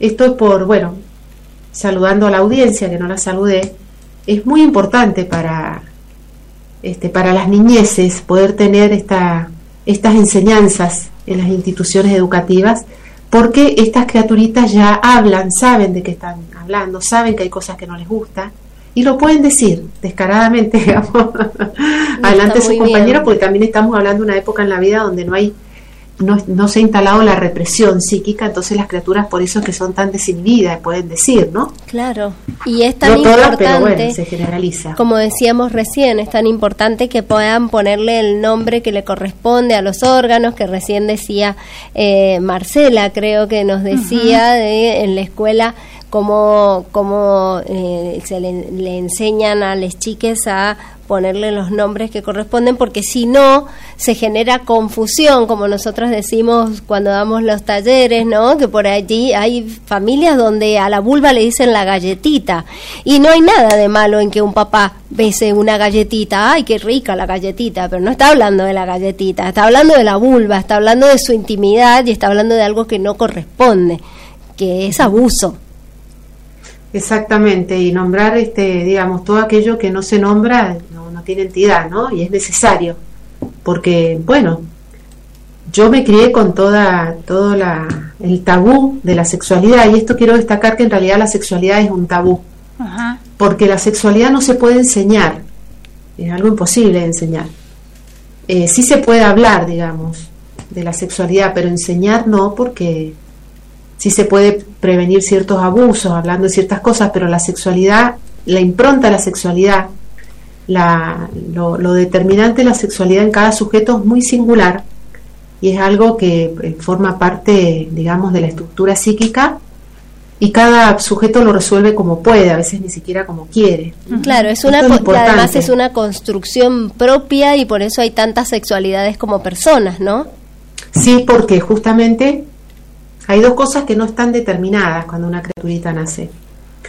Este, ni, ni su orientación sexual, ni el objeto que va a poder canalizar a través de esa orientación sexual. Son dos cosas que se van armando a través de la vida de las personas. Por eso es tan importante porque es eh, central en nuestra existencia, ¿no? La sexualidad. Y no, no se puede enseñar porque este, forma parte de, otra cosa, ¿no? Y vuelvo a reiterar, lo que sí se puede es transmitir formas de cuidar nuestro cuerpo, desde una salita de tres hasta un adolescente de 17 años, 18, cómo cuidar nuestros cuerpos para no ser agredidos, para no ser violentados, para no ser abusados. Bien. Recién un, oyente nos contaba de que su niño, súper tranquilo, súper educado, que en todos lados eh, un, un solcito, que nadie lo podía creer, la semana pasada le ha dado masa, por así decir, a dos compañeritos eh, en la escuela. Y entonces llamaron a la familia, va el padre y le dice, no, mi hijo no, no, no, imposible, se han equivocado de niño y sabes que eh, un, compañero lo estaba grabando. Y se lo mostraron y no lo puede creer, claro, entonces el oyente pregunta. Esto es parte también de la sexualidad. ¿Qué hago? ¿Lo reto? ¿Lo castigo? ¿Qué hago? Porque está eh, anonadado, no sabe, no sabe cómo seguir. Pero se estaba defendiendo de que la criatura. Claro, eso es lo que no, eso es lo que estábamos diciendo nosotras. Primero que nada, escucharle, a ver por qué reaccionó de esa manera, porque quizás fue el mecanismo, el último mecanismo que encontró para hacerse notar, hacerse sentir frente a algo que necesitaba defenderse. Sí, porque hoy estamos lamentablemente asistiendo en, las instituciones escolares a muchísimos daños entre pares, ¿no? Este el famoso tema del bullying, que es el destrato, es la humillación hacia uno, un compañero, ya sea porque es gordo, ya sea porque lo tratan de puto, ya sea porque es petizo, que no responde a los estereotipos que se esperan, y a las chicas también. Exacto. Y en este sentido, bueno, este, a veces la única forma de, digamos, de salir de cierta situación que no está bueno, pero es la violencia, que es el, el, accionar aquello que no se puede tramitar en palabras porque lo ubican a la criatura, en este caso, no sabemos qué, pero en un lugar de mucha impotencia y actúa la impotencia, actúa el dolor, actúa la rabia. Y ahí es en donde... este sentido, bueno, la institución escolar también tiene que decir, a ver, podés estar este, pegándole a un compañero, pero bueno, hay que ver qué, qué, sucedió. Y bueno, y, también poder reflexionar, porque los hechos negativos en las instituciones enseñan mucho. A las criaturas y a, la familia. Bien, en este sentido, y nos va quedando poquito tiempo, y quisiera que Lauri, que está también allí en el MIT, si tiene algo para aportar, también lo haga. Quería preguntarte, porque hemos hablado mucho de educar en libertad, en poder expresar todos estos temas que antes no se podían hablar, pero siempre está como ese fantasma rondando de la falta de límites, ¿no? Y eh, pasamos de una época de crianzas muy represivas a otra época donde eh, no se, o sea, hasta abandónico en algún aspecto porque no, no estaba la presencia adulta del acompañamiento. Y hoy estamos en otro ámbito, esta educación en libertad tiene incluidos los límites. En el caso del grupo que yo estoy trabajando eh, actualmente, eh, no, le falta muchísimo incorporar límites. Por ahí vienen mamás, y adolescentes, y a decir, eh, no sé cómo manejarlo, yo no lo puedo manejar. ahí son niñas que tienen 11 años. Entonces, bueno, en esa parte es, complicado es complicado. Bien. Y sí, tal cual como decía la eh, Sara, eh, hay mucha violencia, particularmente en este grupo que me ha tocado este año, no lo puedo generalizar, ¿no? Pero hay mucha violencia, mucho bullying y mucho destrato hacia, los hacia los demás, hacia las diferentes. Yo me pregunto si no están repitiendo mucho en la escuela lo que les está ocurriendo en algunos hogares, lo que ven en los medios, lo que se reproduce por las redes. ¿Vos cómo lo ves, Sarita? Bueno, eh, digamos, la primera institución y la más violenta que existe en las niñeces es la familia. La familia. Ese es el punto, ¿no? Donde las criaturas viven todo tipo de violencia porque históricamente se, naturalizó esa violencia, bueno, gracias a los movimientos feministas se pudo ir develando en las diferentes décadas diferentes este, situaciones de vulnerabilidad, ¿no? Y las infancias están totalmente vulnerabilizadas en los hogares. Eh, las criaturas son insultadas, son abandonadas, son abusadas, son golpeadas. No se entiende, no se tienen en cuenta sus opiniones. Y siempre las niñeces se los ha secundarizado. De hecho, simplemente pensar, nos juntamos los domingos, somos 12 personas y hay tres niños, y a los niños se los pone en cualquier lugar, no importa. Se los puede mandar al patio, a la cocina, en el piso, que coman donde puedan. No son importantes, esa es una muestra. Sí, entonces, y ahí hoy día, lamentablemente, por la por la modalidad de, convivencia familiar, eh, muchas criaturas muy solas, porque el papá sale a trabajar, la mamá sale a trabajar. Y por otro lado, no hay límites, claro, el nombre del padre cayó, ya no está ese padre, como bien decías vos, represivo, ese padre que no tenía diálogo con sus hijas, con sus hijos. Y sumado a eso, las diferentes modalidades, las nuevas modalidades parentales que hay en las familias, en donde, bueno, están los tuyos, los míos, los nuestros, los de ninguno, los de todos. Y, y, si bien se piensa que se escucha más a las niñeces, no están así. ¿Mm? No están así. Entonces eso genera eh, también situaciones de, en donde a veces, como no estoy mucho, no le digo nada, lo dejo, total pobrecito. Entonces se ha perdido un poco el tema del límite, que es muy importante el límite, porque el límite tiene que ver con la ley, tiene que ver con el respeto al otro, el respeto a la docente. No una ley represiva, sino aquella ley que nos permite circular, saber que no tenemos la ley, pero que es necesaria, porque justamente es lo que nos permite vivir en comunidad. Sí, las cosas, las cosas claras y sin violencia, porque podemos, podemos poner límites y, no ser violentas con esas personas, ¿no? Exactamente. Límites amorosos. Sí, límites amorosos. Que mucho. No existe, no existe el sí ni el no, existe el sí no. Claro.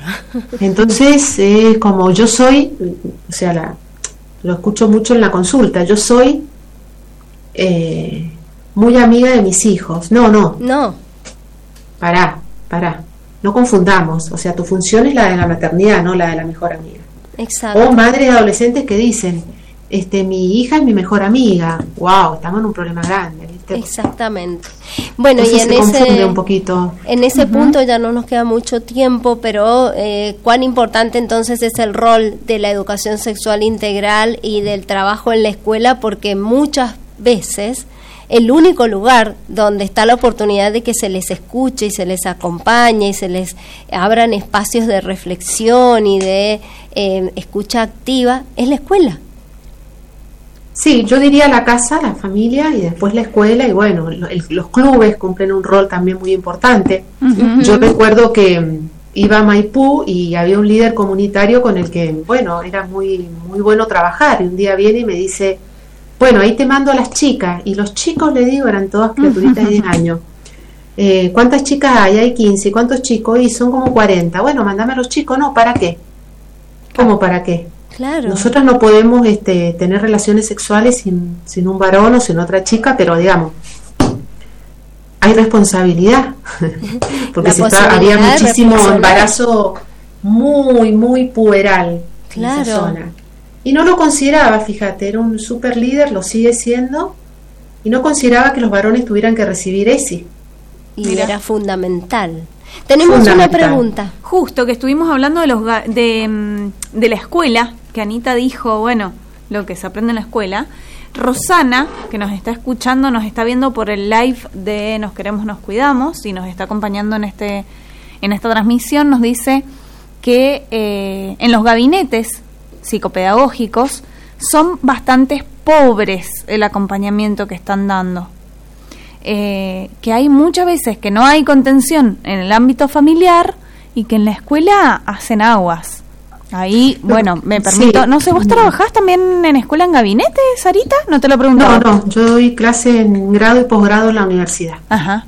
Pero sí comprendo un poco lo que dice la oyenta, porque eh, los gabinetes, bueno, hacen diagnóstico. Mm. Te pueden decir, yo soy bastante crítica. Claro. Pero, bueno, hacen diagnóstico y hacen derivación, ¿no? Y a veces tampoco, hoy justo estuvimos viendo un caso, tampoco eh, hay a veces ese diálogo necesario entre la docente o las docentes y el equipo psicotécnico en, las instituciones educativas. O entre la dirección, o sea, el equipo directivo del colegio, el, equipo psicotécnico y el equipo docente. Y esto genera baches muy, muy agujeros. Claro, el sistema agujeros que son, negros pero que se caen por agujeros negros, eh, pero bueno, depende de cada caso, depende de cada escuela, de cada... Hay equipos técnicos que trabajan excelente porque han logrado eh, poder articular profundamente con el equipo docente y el equipo directivo, que no es cosa sencilla. Exacto. total. No nos queda tiempo más que para pedirles un minutito de reflexión, pero después de la pausa. Uno o dos minutos como mucho, Lauri y Sara, lo que quieran dejar como mensaje final para nuestros oyentes.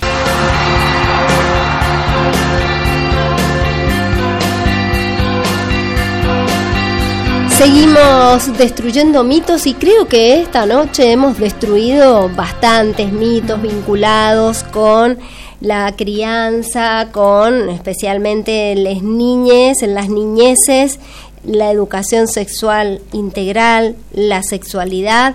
Y habíamos empezado con Lauri Ibarra y le pedimos a Laurita un, una reflexión, un minuto, un minuto y medio como mucho de lo que quieras dejar como más importante, Lauri? ¿Como mamá, como docente, como quieras? Bueno, eh, como mamá y como docente, creo que igual eh, me parece que mm, la familia debe ser la primera educadora en ESI, pero la escuela tiene que ser garante de los derechos ¿sí? de los niños, niñas y adolescentes. Que si en la, escuela, en la familia no se puede o no se logra por diversos motivos, eh, tener una educación sexual integral para conocerse y para protegerse y para vivir libremente la sexualidad. Eh, creo que es el rol fundamental de nosotros docentes eh, garantizar esos derechos. Bien, Lauri, muchísimas gracias por haber estado todo este tiempo con nosotras y por tus aportes. Muy amable. Sarita. Bueno, yo coincido con Laura que la familia no es garante.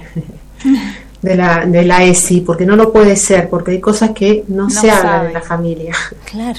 Una le puede decir a, a, la hija, che, cuidado cuando salgas del boliche o a una niña pequeña nadie te puede tocar, pero otra cosa no, porque la sexualidad es tabú, es un límite, digamos, justamente se de algo que es, que es el famoso complejo de Edipo, que marca el incesto, ¿no? La prohibición de, de tener relaciones. Entonces, eh, uno de los complejos determinantes en la historia de la humanidad, de tener relaciones con miembros de la familia directo, por lo cual no se puede hablar de sexualidad en la familia.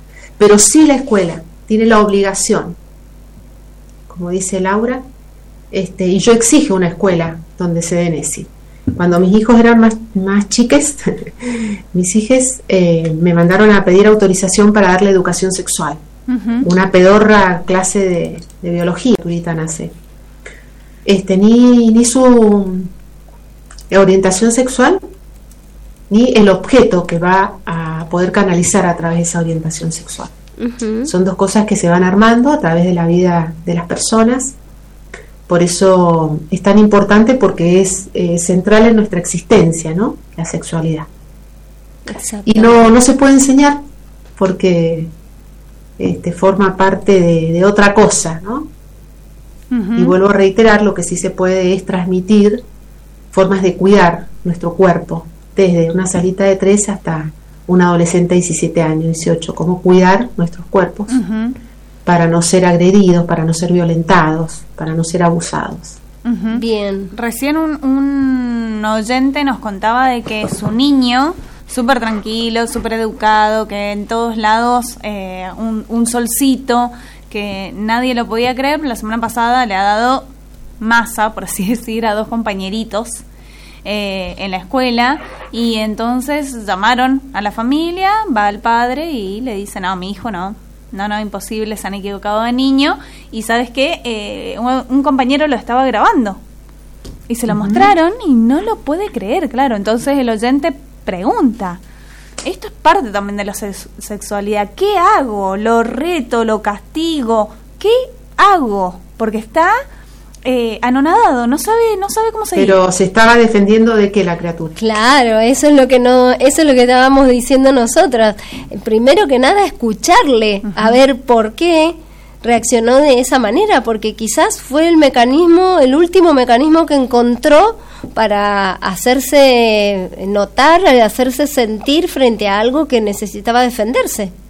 Sí, porque hoy estamos lamentablemente asistiendo en, las instituciones escolares a muchísimos daños entre pares, ¿no? Este, el famoso tema del bullying, que es el destrato, es la humillación hacia uno, un compañero, ya sea porque es gordo, ya sea porque lo tratan de puto, ya sea porque es petizo, que no responde a los estereotipos que se esperan, y a las chicas también. Exacto. Y en este sentido, bueno, este, a veces la única forma de, digamos, de salir de cierta situación que no está bueno, pero es la violencia, que es el, el, accionar aquello que no se puede tramitar en palabras porque lo ubican a la criatura, en este caso no sabemos qué, pero en un lugar de mucha impotencia y actúa la impotencia, actúa el dolor, actúa la rabia. Y ahí es en este sentido, bueno, la institución escolar también tiene que decir, a ver, podés estar este, pegándole a un compañero, pero bueno, hay que ver qué, qué, sucedió. Y bueno, y también poder reflexionar, porque los hechos negativos en las instituciones enseñan mucho a las criaturas y a, la familia. Bien, en este sentido, y nos va quedando poquito tiempo, y quisiera que Lauri, que está también allí en el MIT, si tiene algo para aportar, también lo haga. Quería preguntarte, porque hemos hablado mucho de educar en libertad, en poder expresar todos estos temas que antes no se podían hablar, pero siempre está como ese fantasma rondando de la falta de límites, ¿no?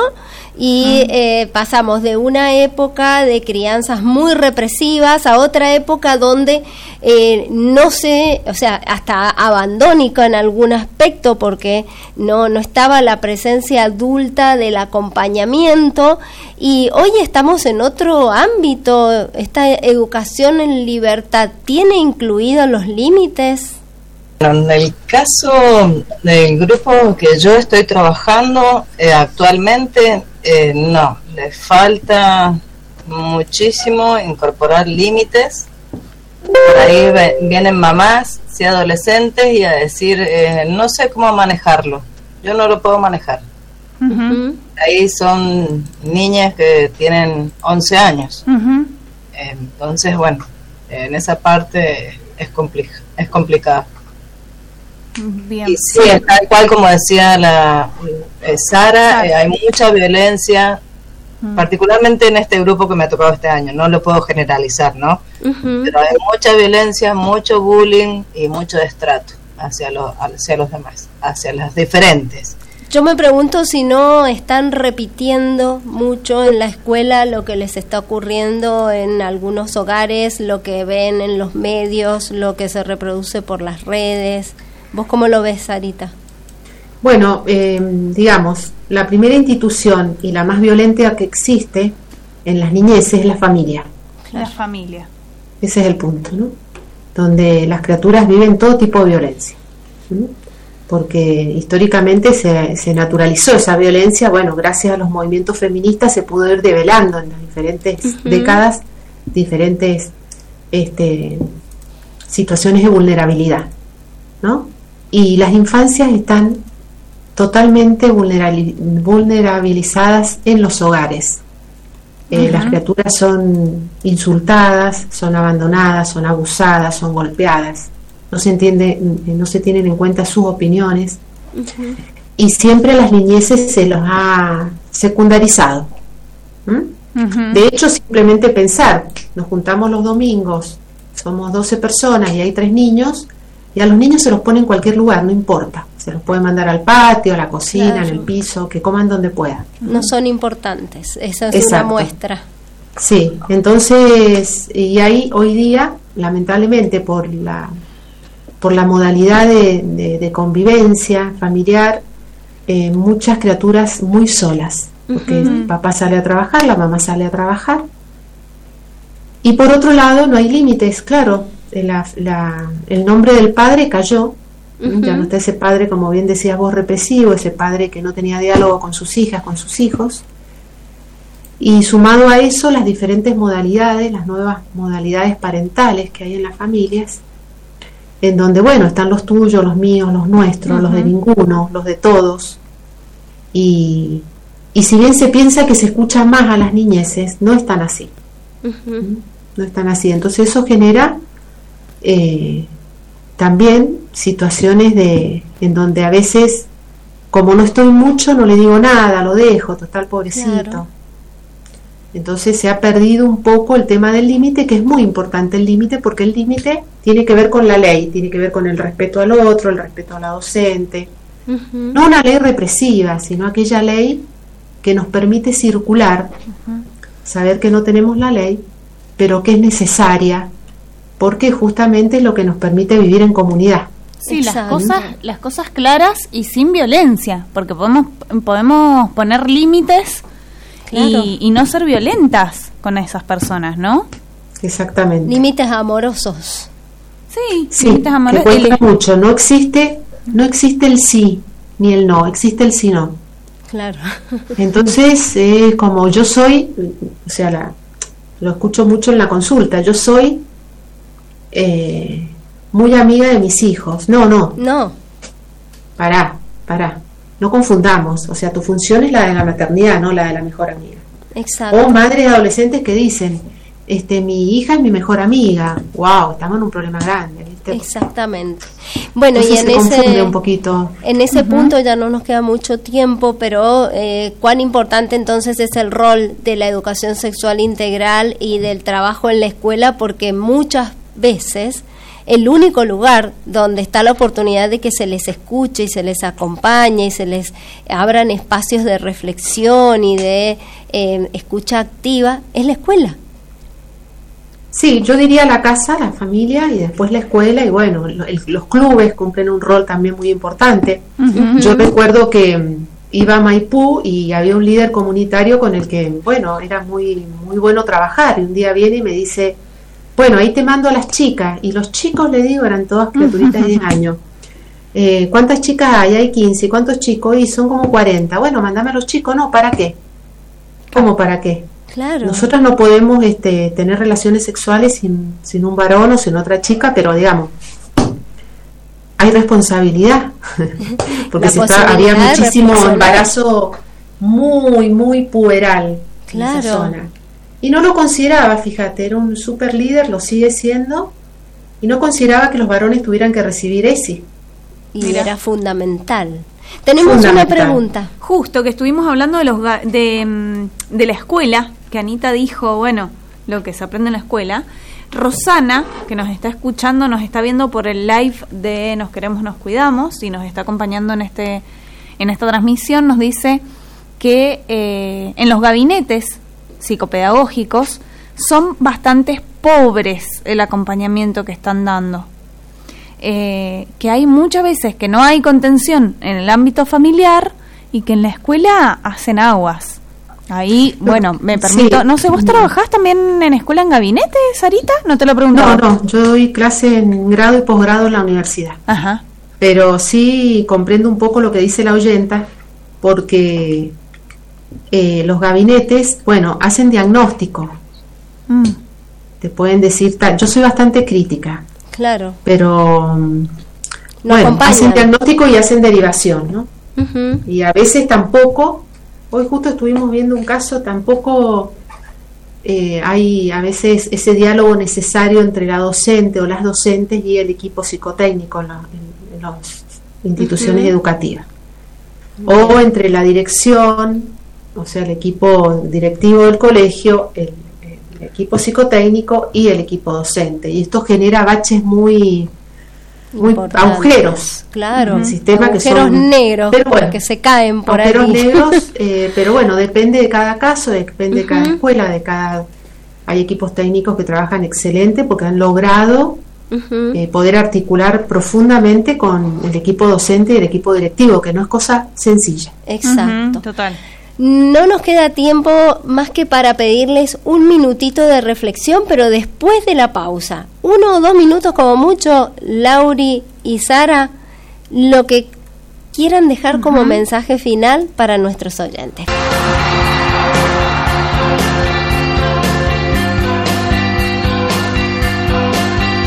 Seguimos destruyendo mitos y creo que esta noche hemos destruido bastantes mitos vinculados con la crianza, con especialmente las niñes, las niñeces, la educación sexual integral, la sexualidad. Y habíamos empezado con Lauri Ibarra y le pedimos a Laurita un, una reflexión, un minuto, un minuto y medio como mucho de lo que quieras dejar como más importante, Lauri? ¿Como mamá, como docente, como quieras? Bueno, eh, como mamá y como docente, creo que igual eh, me parece que mm, eh, la familia debe ser la primera educadora en ESI, pero la escuela tiene que ser garante de los derechos ¿sí? de los niños, niñas y adolescentes. Que si en la, escuela, en la familia no se puede o no se logra por diversos motivos, eh, tener una educación sexual integral para conocerse y para protegerse y para vivir libremente la sexualidad. Eh, creo que es el rol fundamental de nosotros docentes eh, garantizar esos derechos. Bien, Lauri, muchísimas gracias por haber estado todo este tiempo con nosotras y por tus aportes. Muy amable. Sarita. Bueno, yo coincido con Laura que la familia no es garante. de la, de la ESI, porque no lo puede ser, porque hay cosas que no, se hablan en la familia. Claro. Una le puede decir a, a, la hija, che, cuidado cuando salgas del boliche o a una niña pequeña nadie te puede tocar, pero otra cosa no, porque la sexualidad es tabú, es un límite, digamos, justamente se de algo que es, que es el famoso complejo de Edipo, que marca el incesto, ¿no? La prohibición de, de tener relaciones. Entonces, eh, uno de los complejos determinantes en la historia de la humanidad, de tener relaciones con miembros de la familia directo, por lo cual no se puede hablar de sexualidad en la familia. Pero sí la escuela tiene la obligación, como dice Laura, este, y yo exijo una escuela donde se den ESI. Cuando mis hijos eran más, más chiques, mis hijos eh, me mandaron a pedir autorización para darle educación sexual. Una pedorra clase de, biología dada por un médico conservador. Entonces a mí me ofendió mucho eso y mandé una carta bastante larga que les decía que por qué no me pedían autorización para geografía, para historia, para meter. Claro. ¿No? Entonces la escuela debe garantizar las leyes este, que hay en este país, que son maravillosas en relación a la, educación sexual integral, deben ser respetadas. Ahora, el problema que tenemos es que no tenemos una desigualdad porque hay criaturas que no reciben educación sexual integral porque la escuela o las docentes o la directora o la institución educativa privada no lo autoriza. Entonces, bueno, yo pediría profundamente que los gobiernos tengan en cuenta este, esta desigualdad, que hay criaturitas que reciben formación y hay criaturitas que no. Y ahí ya estamos en un problema porque no tenemos un proceso democrático de ESI en todas las escuelas de la provincia de Mendoza, por ejemplo. Exactamente, exactamente. Bien, Sarita, y ahí has dejado picando esto de la casa, de las dificultades para hablar de sexualidad en la casa, eh, a pesar de tener eh, quizás eh, un diálogo fluido, ¿no? Pero de que estos temas sea difícil dialogar de la misma forma que con otras personas que no son. Ahora, eso queda, ¿no? Digo, quizás no se habla, pero el, acceso... tabú de la sexualidad. Es el tabú, o sea, es algo que, si hay algo que nos atraviesa a, cualquier ser humano, es la sexualidad y la muerte. Y es muy difícil andar a decirle a un adolescente, a una chica adolescente o a un chico que hable de sexualidad con el padre o la madre. Dicen, yo con mi hijo no hablo de eso. Claro, total. Y ni hablar, y tiro acá una puntita, ni hablar en familias que tienen eh, una cuestión moral muy arraigada, quizás, quizás por la religión, ¿no? Bueno, sí, eso es desde ya, de eso, de eso no se habla. Bien, bueno, no se habla. ya vos me tiraste el guantecito y le decimos a la gente que el martes que viene vamos a hablar de religiones y sexualidad acá en Destruyendo Mitos y vamos a traer una genia que ha estudiado este tema muchísimo, así que se lo vamos a dejar allí, allí, picando, porque se ha investigado y ella habla de los mitos de muchas religiones en relación a la sexualidad, que son vendidas como verdades absolutas y que son miren mitos. En, miren en Netflix este, la última serie que habla sobre una, una ala política ortodoxa de los mormones. No tan dócil. ¿Cómo se llama? ¿Cómo se llama? No tan dócil, es ah, Muy bien, bueno. Brutal e indignante. Nos puso el componente, Sarita. Bien, Sarita. Artístico. Muchas gracias, Sari. Sarita, gracias. Besos Laura, no te conozco, pero te saludo. que estén muy bien, que sigan laburando por esto. Las niñeces, las infancias, bueno, todas las personas lo, necesitamos. Muchas gracias, Sarita. Gracias, Sara, también por siempre estar ahí. y gracias, Lau. Chau, chau. Bueno, nos eh, tenemos que ir nos tenemos que ir, yo nunca me quiero ir, vamos a tratar de guardar el live para que lo vean después y recuperar todo esto que estábamos hablando. Eh, esperamos que les haya gustado, esperamos que hayan disfrutado así como nosotras disfrutamos de estar acá, disfrutamos de charlar de esta mesa redonda con ustedes, que nos acompañan todos los martes de 21 a 23 por Radio Nacional Libertador, también por live de Instagram, también por el WhatsApp, por internet y a través de nuestros podcasts que recuerden que todos los programas pueden escucharlos en formato podcast en cualquiera de las plataformas. Nos buscan como Destruyendo Mitos de Ana María Vega y Nuri Plata. Listo, con esto nos, vamos. Nos vamos. Besos gigantes para toda la audiencia. Les queremos. Nos encontramos el martes que viene para seguir destruyendo mitos.